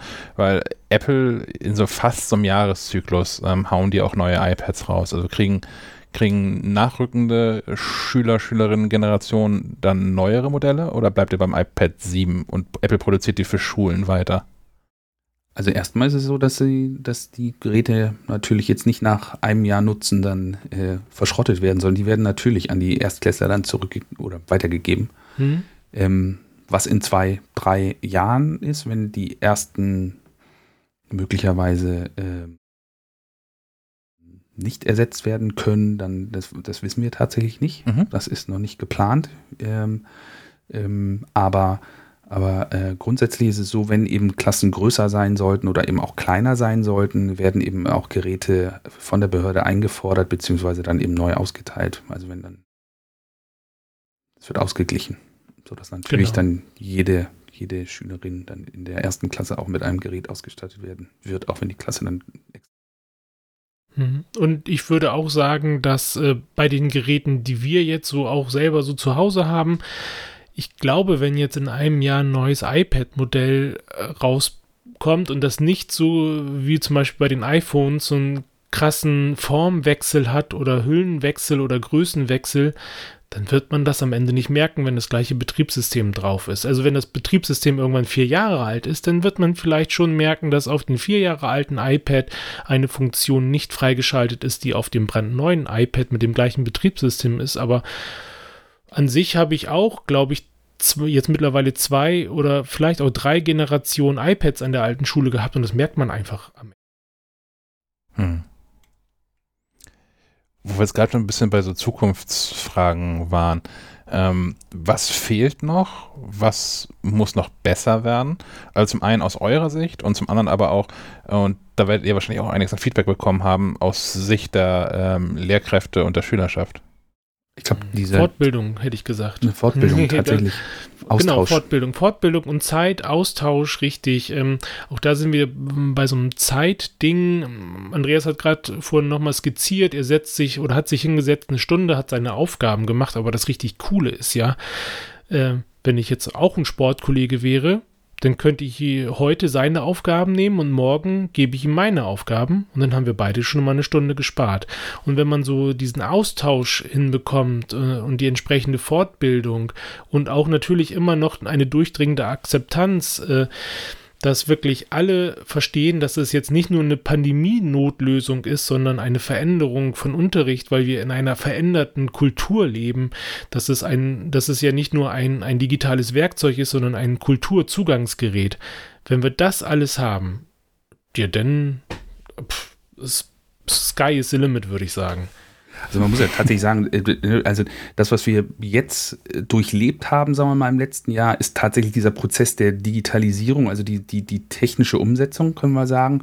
Auch unsere Fortbildungsangebote waren oft eben sehr techniklastig, könnte man auch sagen. Also wie, was muss ich wo klicken, damit ich einen Arbeitsauftrag erstellt habe oder was muss ich am iPad drücken, damit ich eben ein, ein Dokument eben freigeben kann in der iCloud. Ähm, aber aber diesen, diesen, dieses, diese, diesen Transformationsprozess im Unterricht, der, der beginnt ja jetzt erst oder der ist gerade im sich entwickeln. Und dieses zu, ähm, ja, zu festigen und äh, zu verankern, glaube ich. Das wird jetzt für die nächsten, für die nächste Zeit dann tatsächlich so das äh, Maßgebliche sein. Und ein Teil, Thomas hat es gerade eben schon beschrieben, und glaube ich, ein ganz maßgeblicher Teil ist eben dieses kollaborative Arbeiten. Und da bieten, bietet natürlich It's Learning da die Möglichkeit auch ähm, eben Unterrichtsideen und Konzepte und Verabredungen eben auch zu teilen und auch allen Lehrkräften in Bremen oder sogar über Bremen hinaus dann eben zur Verfügung zu stellen, sodass man eben nicht das Rad überall neu erfinden muss. Merkt ihr, dass, dass Schüler und Schülerinnen das auch einfordern? Also, dass, dass Schüler und Schülerinnen da sitzen und sagen, okay, hier der Unterricht beim Kasche, das ist ja schon irgendwie ganz cool, aber hier bei Frau Meier, Schulze, Müller, Matheunterricht ist nach wie vor die Kopiervorlagen, die seit zehn Jahren rausholt, die man kaum noch lesen kann. Ähm, also fordern, fordern Schüler und Schülerinnen das ein, dass da jetzt auch was passiert, wo es mal losgegangen ist? Oder ist das relativ egal? Ich hoffe das.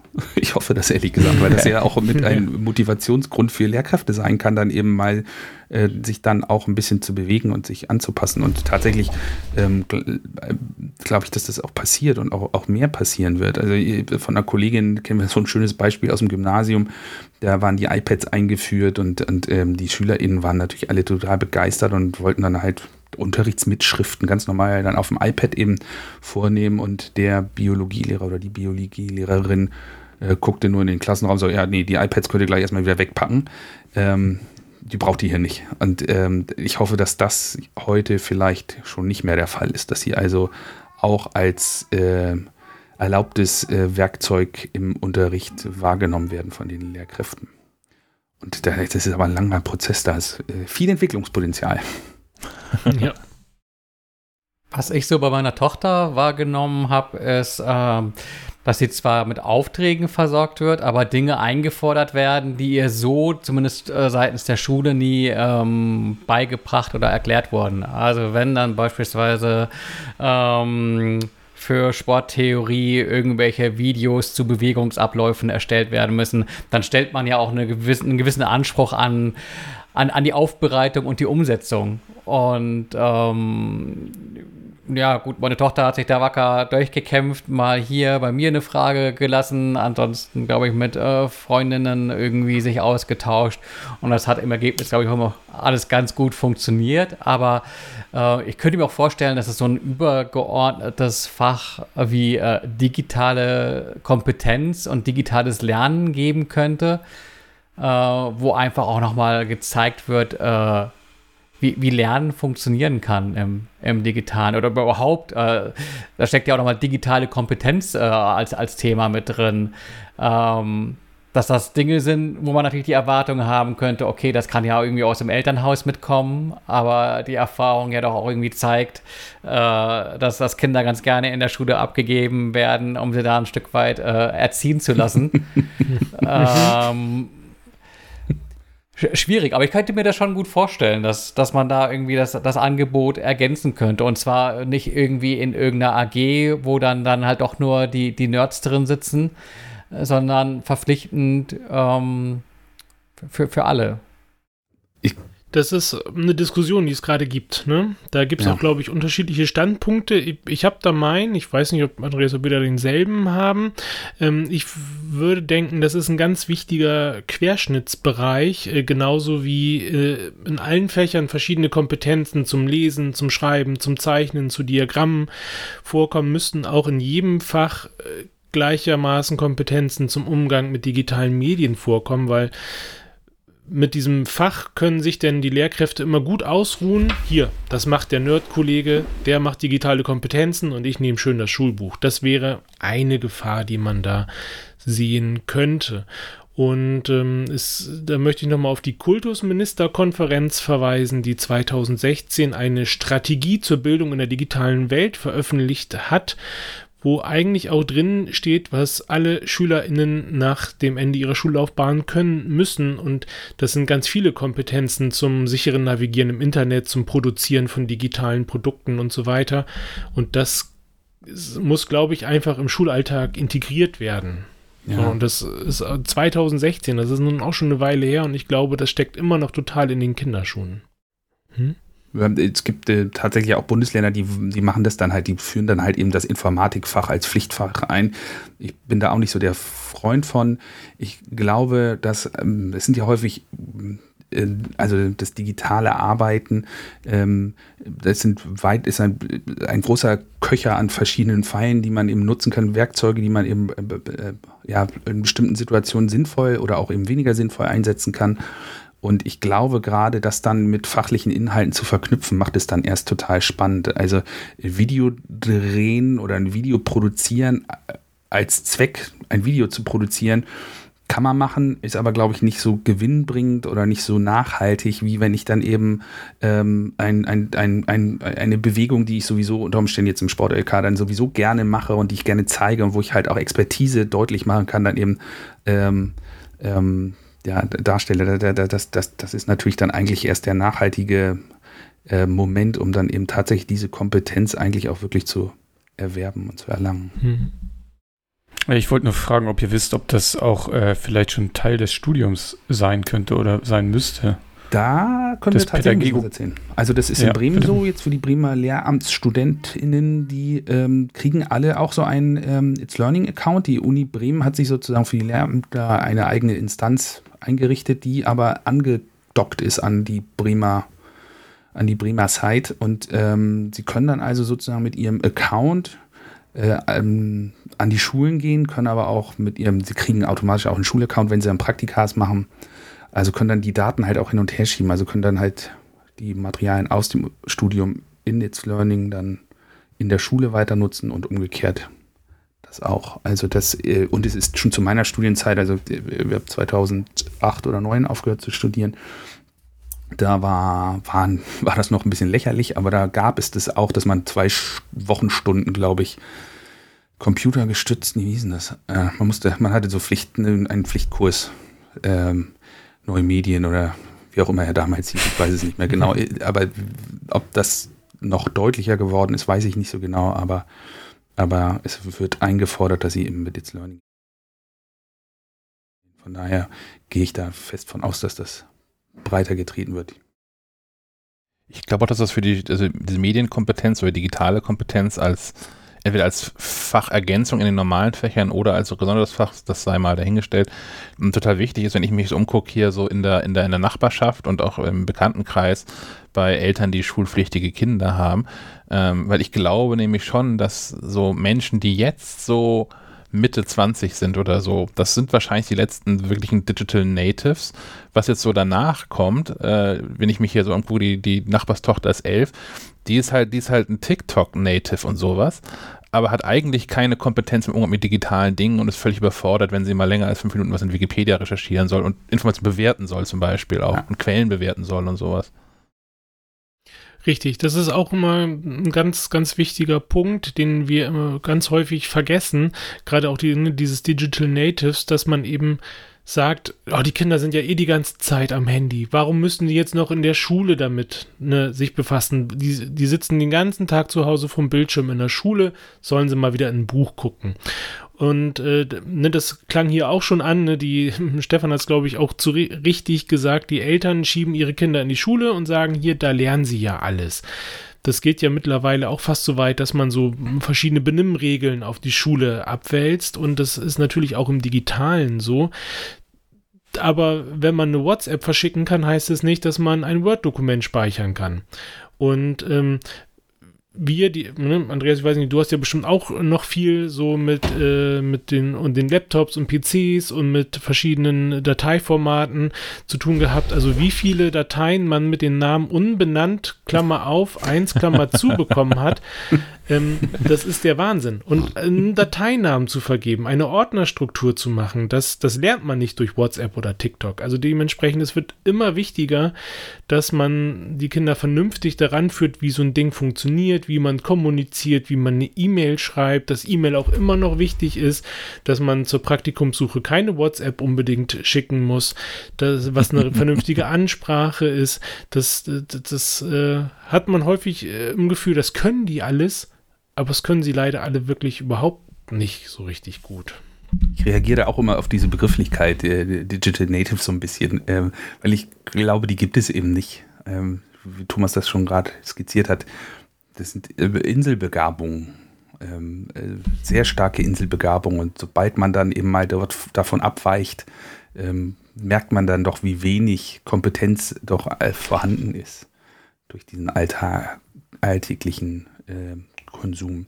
Von daher ist es äh, eigentlich zwingend erforderlich, dass Schule eben genau sich diesem annimmt und dann halt auch genau die Felder eben ähm, beackert, die eben, die eben im Alltag weniger zum Tragen kommen oder die. Da gibt es ja so viele Felder äh, und diese, dieser Bereich der Bewertung, gerade in Zeiten von Fake News, natürlich umso wichtiger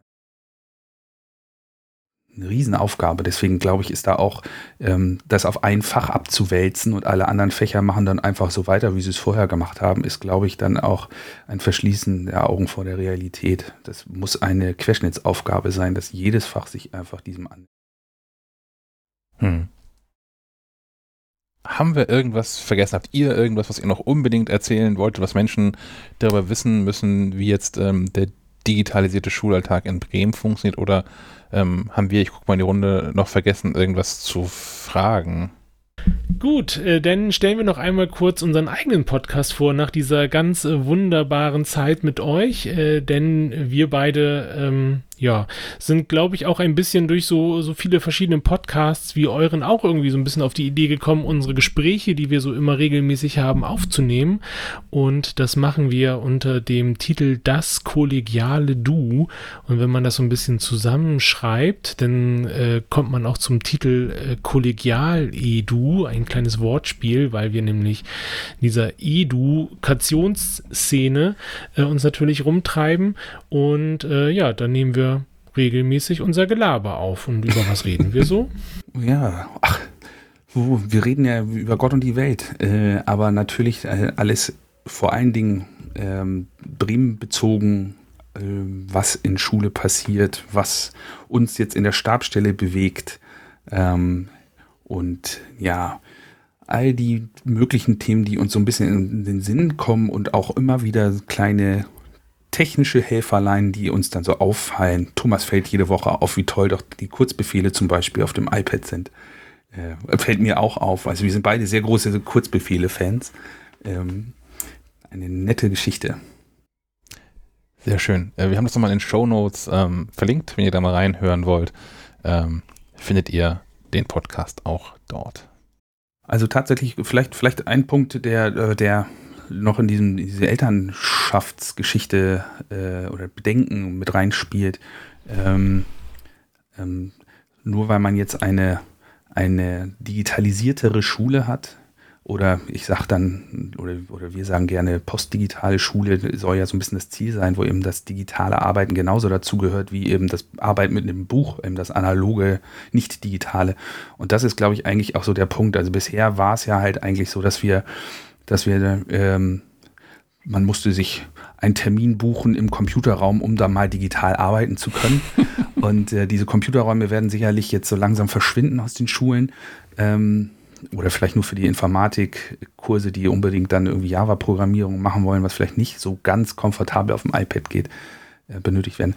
Ähm, da da äh, so kann man den Eltern dann halt auch immer nur sagen, oder die, die jetzt zuhören, die Eltern, die immer noch nicht ganz überzeugt sind. Es geht ja nicht darum, dass wir nur noch digital arbeiten, sondern äh, wir wollen, dass selbstverständlich auch digital gearbeitet wird. Wir wollen aber natürlich auch, dass im Unterricht auch mal nicht digital gearbeitet wird, dass das nicht besonders ist, das eine oder das andere, sondern es ist eben quasi gleichberechtigt. Genau. Denn wir könnten ja jetzt auch noch die nächste große Diskussion aufmachen, dass wir in einer Kultur der Digitalität leben. Ich habe auf einer äh, Lehrkräftetagung, genau, auf einer Lehrkräftetagung 2018 habe ich schon einen Vortrag gehört, dass wir in einer postdigitalisierten Gesellschaft leben, weil wir ja schon alle komplett digitalisiert sind, weil wir ja schon alle mit E-Mails und Internet arbeiten. Und ähm, was könnte der nächste Schritt sein, dass uns irgendwelche Chips eingepflanzt werden? Aber wir müssen nicht mehr über äh, die Digitalisierung von irgendwas was reden, weil unser Leben schon komplett in einer Digitalität stattfindet. Weil ja jegliche Kommunikation oder äh, Termine buchen bis hin zu irgendwelchen Anträgen in Behörden stellen, da, da passiert ja ganz viel auf ganz vielen Ebenen schon was Digitales. Jetzt merkt man manchmal in Corona-Zeiten, wo es auch wirklich doll hakt, aber im Grunde finde ich, ist ja, das möchte ich an das anknüpfen, was Andreas gesagt hat, wir möchten ja in der Schule Kulturtechniken beibringen. Und das ist ja alles. Das ist ja mit dem Geodreieck umgehen, das ist mit dem iPad umgehen, das ist mit dem Stift umgehen, das ist mit dem Buch umgehen, finde ich zumindest. Das ist Schreiben, Lesen, Rechnen, das sind alles Kulturtechniken, die wir heutzutage brauchen. Und für jedes gibt es das richtige Mittel, um das auch in der Praxis dann eben anzuwenden. Und da finde ich, kann das Geodreieck auch mal digital sein, aber muss es nicht unbedingt immer. Und iPads sind auch nicht das Allheilmittel. Nur weil wir jetzt überall iPads reingeschmissen haben, heißt es ja nicht, dass alles perfekt läuft. Ähm, das finde ich auch nochmal wichtig. Oder dass sich Schule jetzt komplett ändert, aber wir arbeiten dran. Das Schöne ist aber, es gibt ja diesen schönen, ich weiß gar nicht von wem der kommt, der Spruch, aber hier, äh, äh, äh, ein digitalisierter, ich, ich zerhau den bestimmt gleich schon wieder. den, ja, ich weiß aber, welchen... Digitalisiert man einen Scheißprozess, ist es nur ein äh, äh, scheiß digitalisierter scheiß Prozess. digitalisierter Prozess. Wie auch immer der, der Spruch. Genau. Ich habe ihn halb zerhauen mal genau. wieder. Ähm, aber aber ähm, ich glaube, das wird einem jetzt einfach nur noch deutlicher, was in Schule schon vorher scheiße lief, muss man einfach sagen.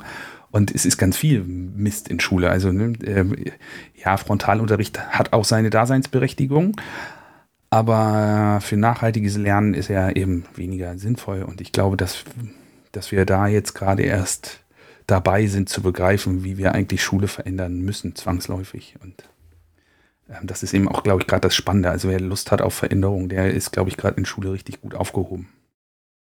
Das klingt nach einem ganz famosen Schlusswort.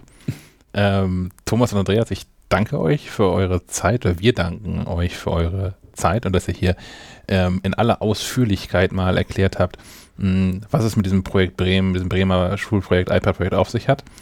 Und ich würde sagen, ähm, es sind ja quasi Sommerferien, bei euch wahrscheinlich auch, ne? Oder kurz vor den Sommerferien? Kurz vor. Monat. Also, oh, okay, so weit auseinander sogar. ähm, aber vielleicht verabreden wir uns jetzt einfach mal für, für nächstes Jahr kurz vor den Sommerferien und gucken, was draus geworden ist. Sehr gerne. Und dann können Menschen das hier so back-to-back hören, dann die beiden Episoden und, und gucken, was wirklich was geworden ist. ja. Wunderbar. Dann ähm, vielen Dank. Wir danken. Vielen Wir haben Dank. zu danken. Danke, danke. Bitte, bitte.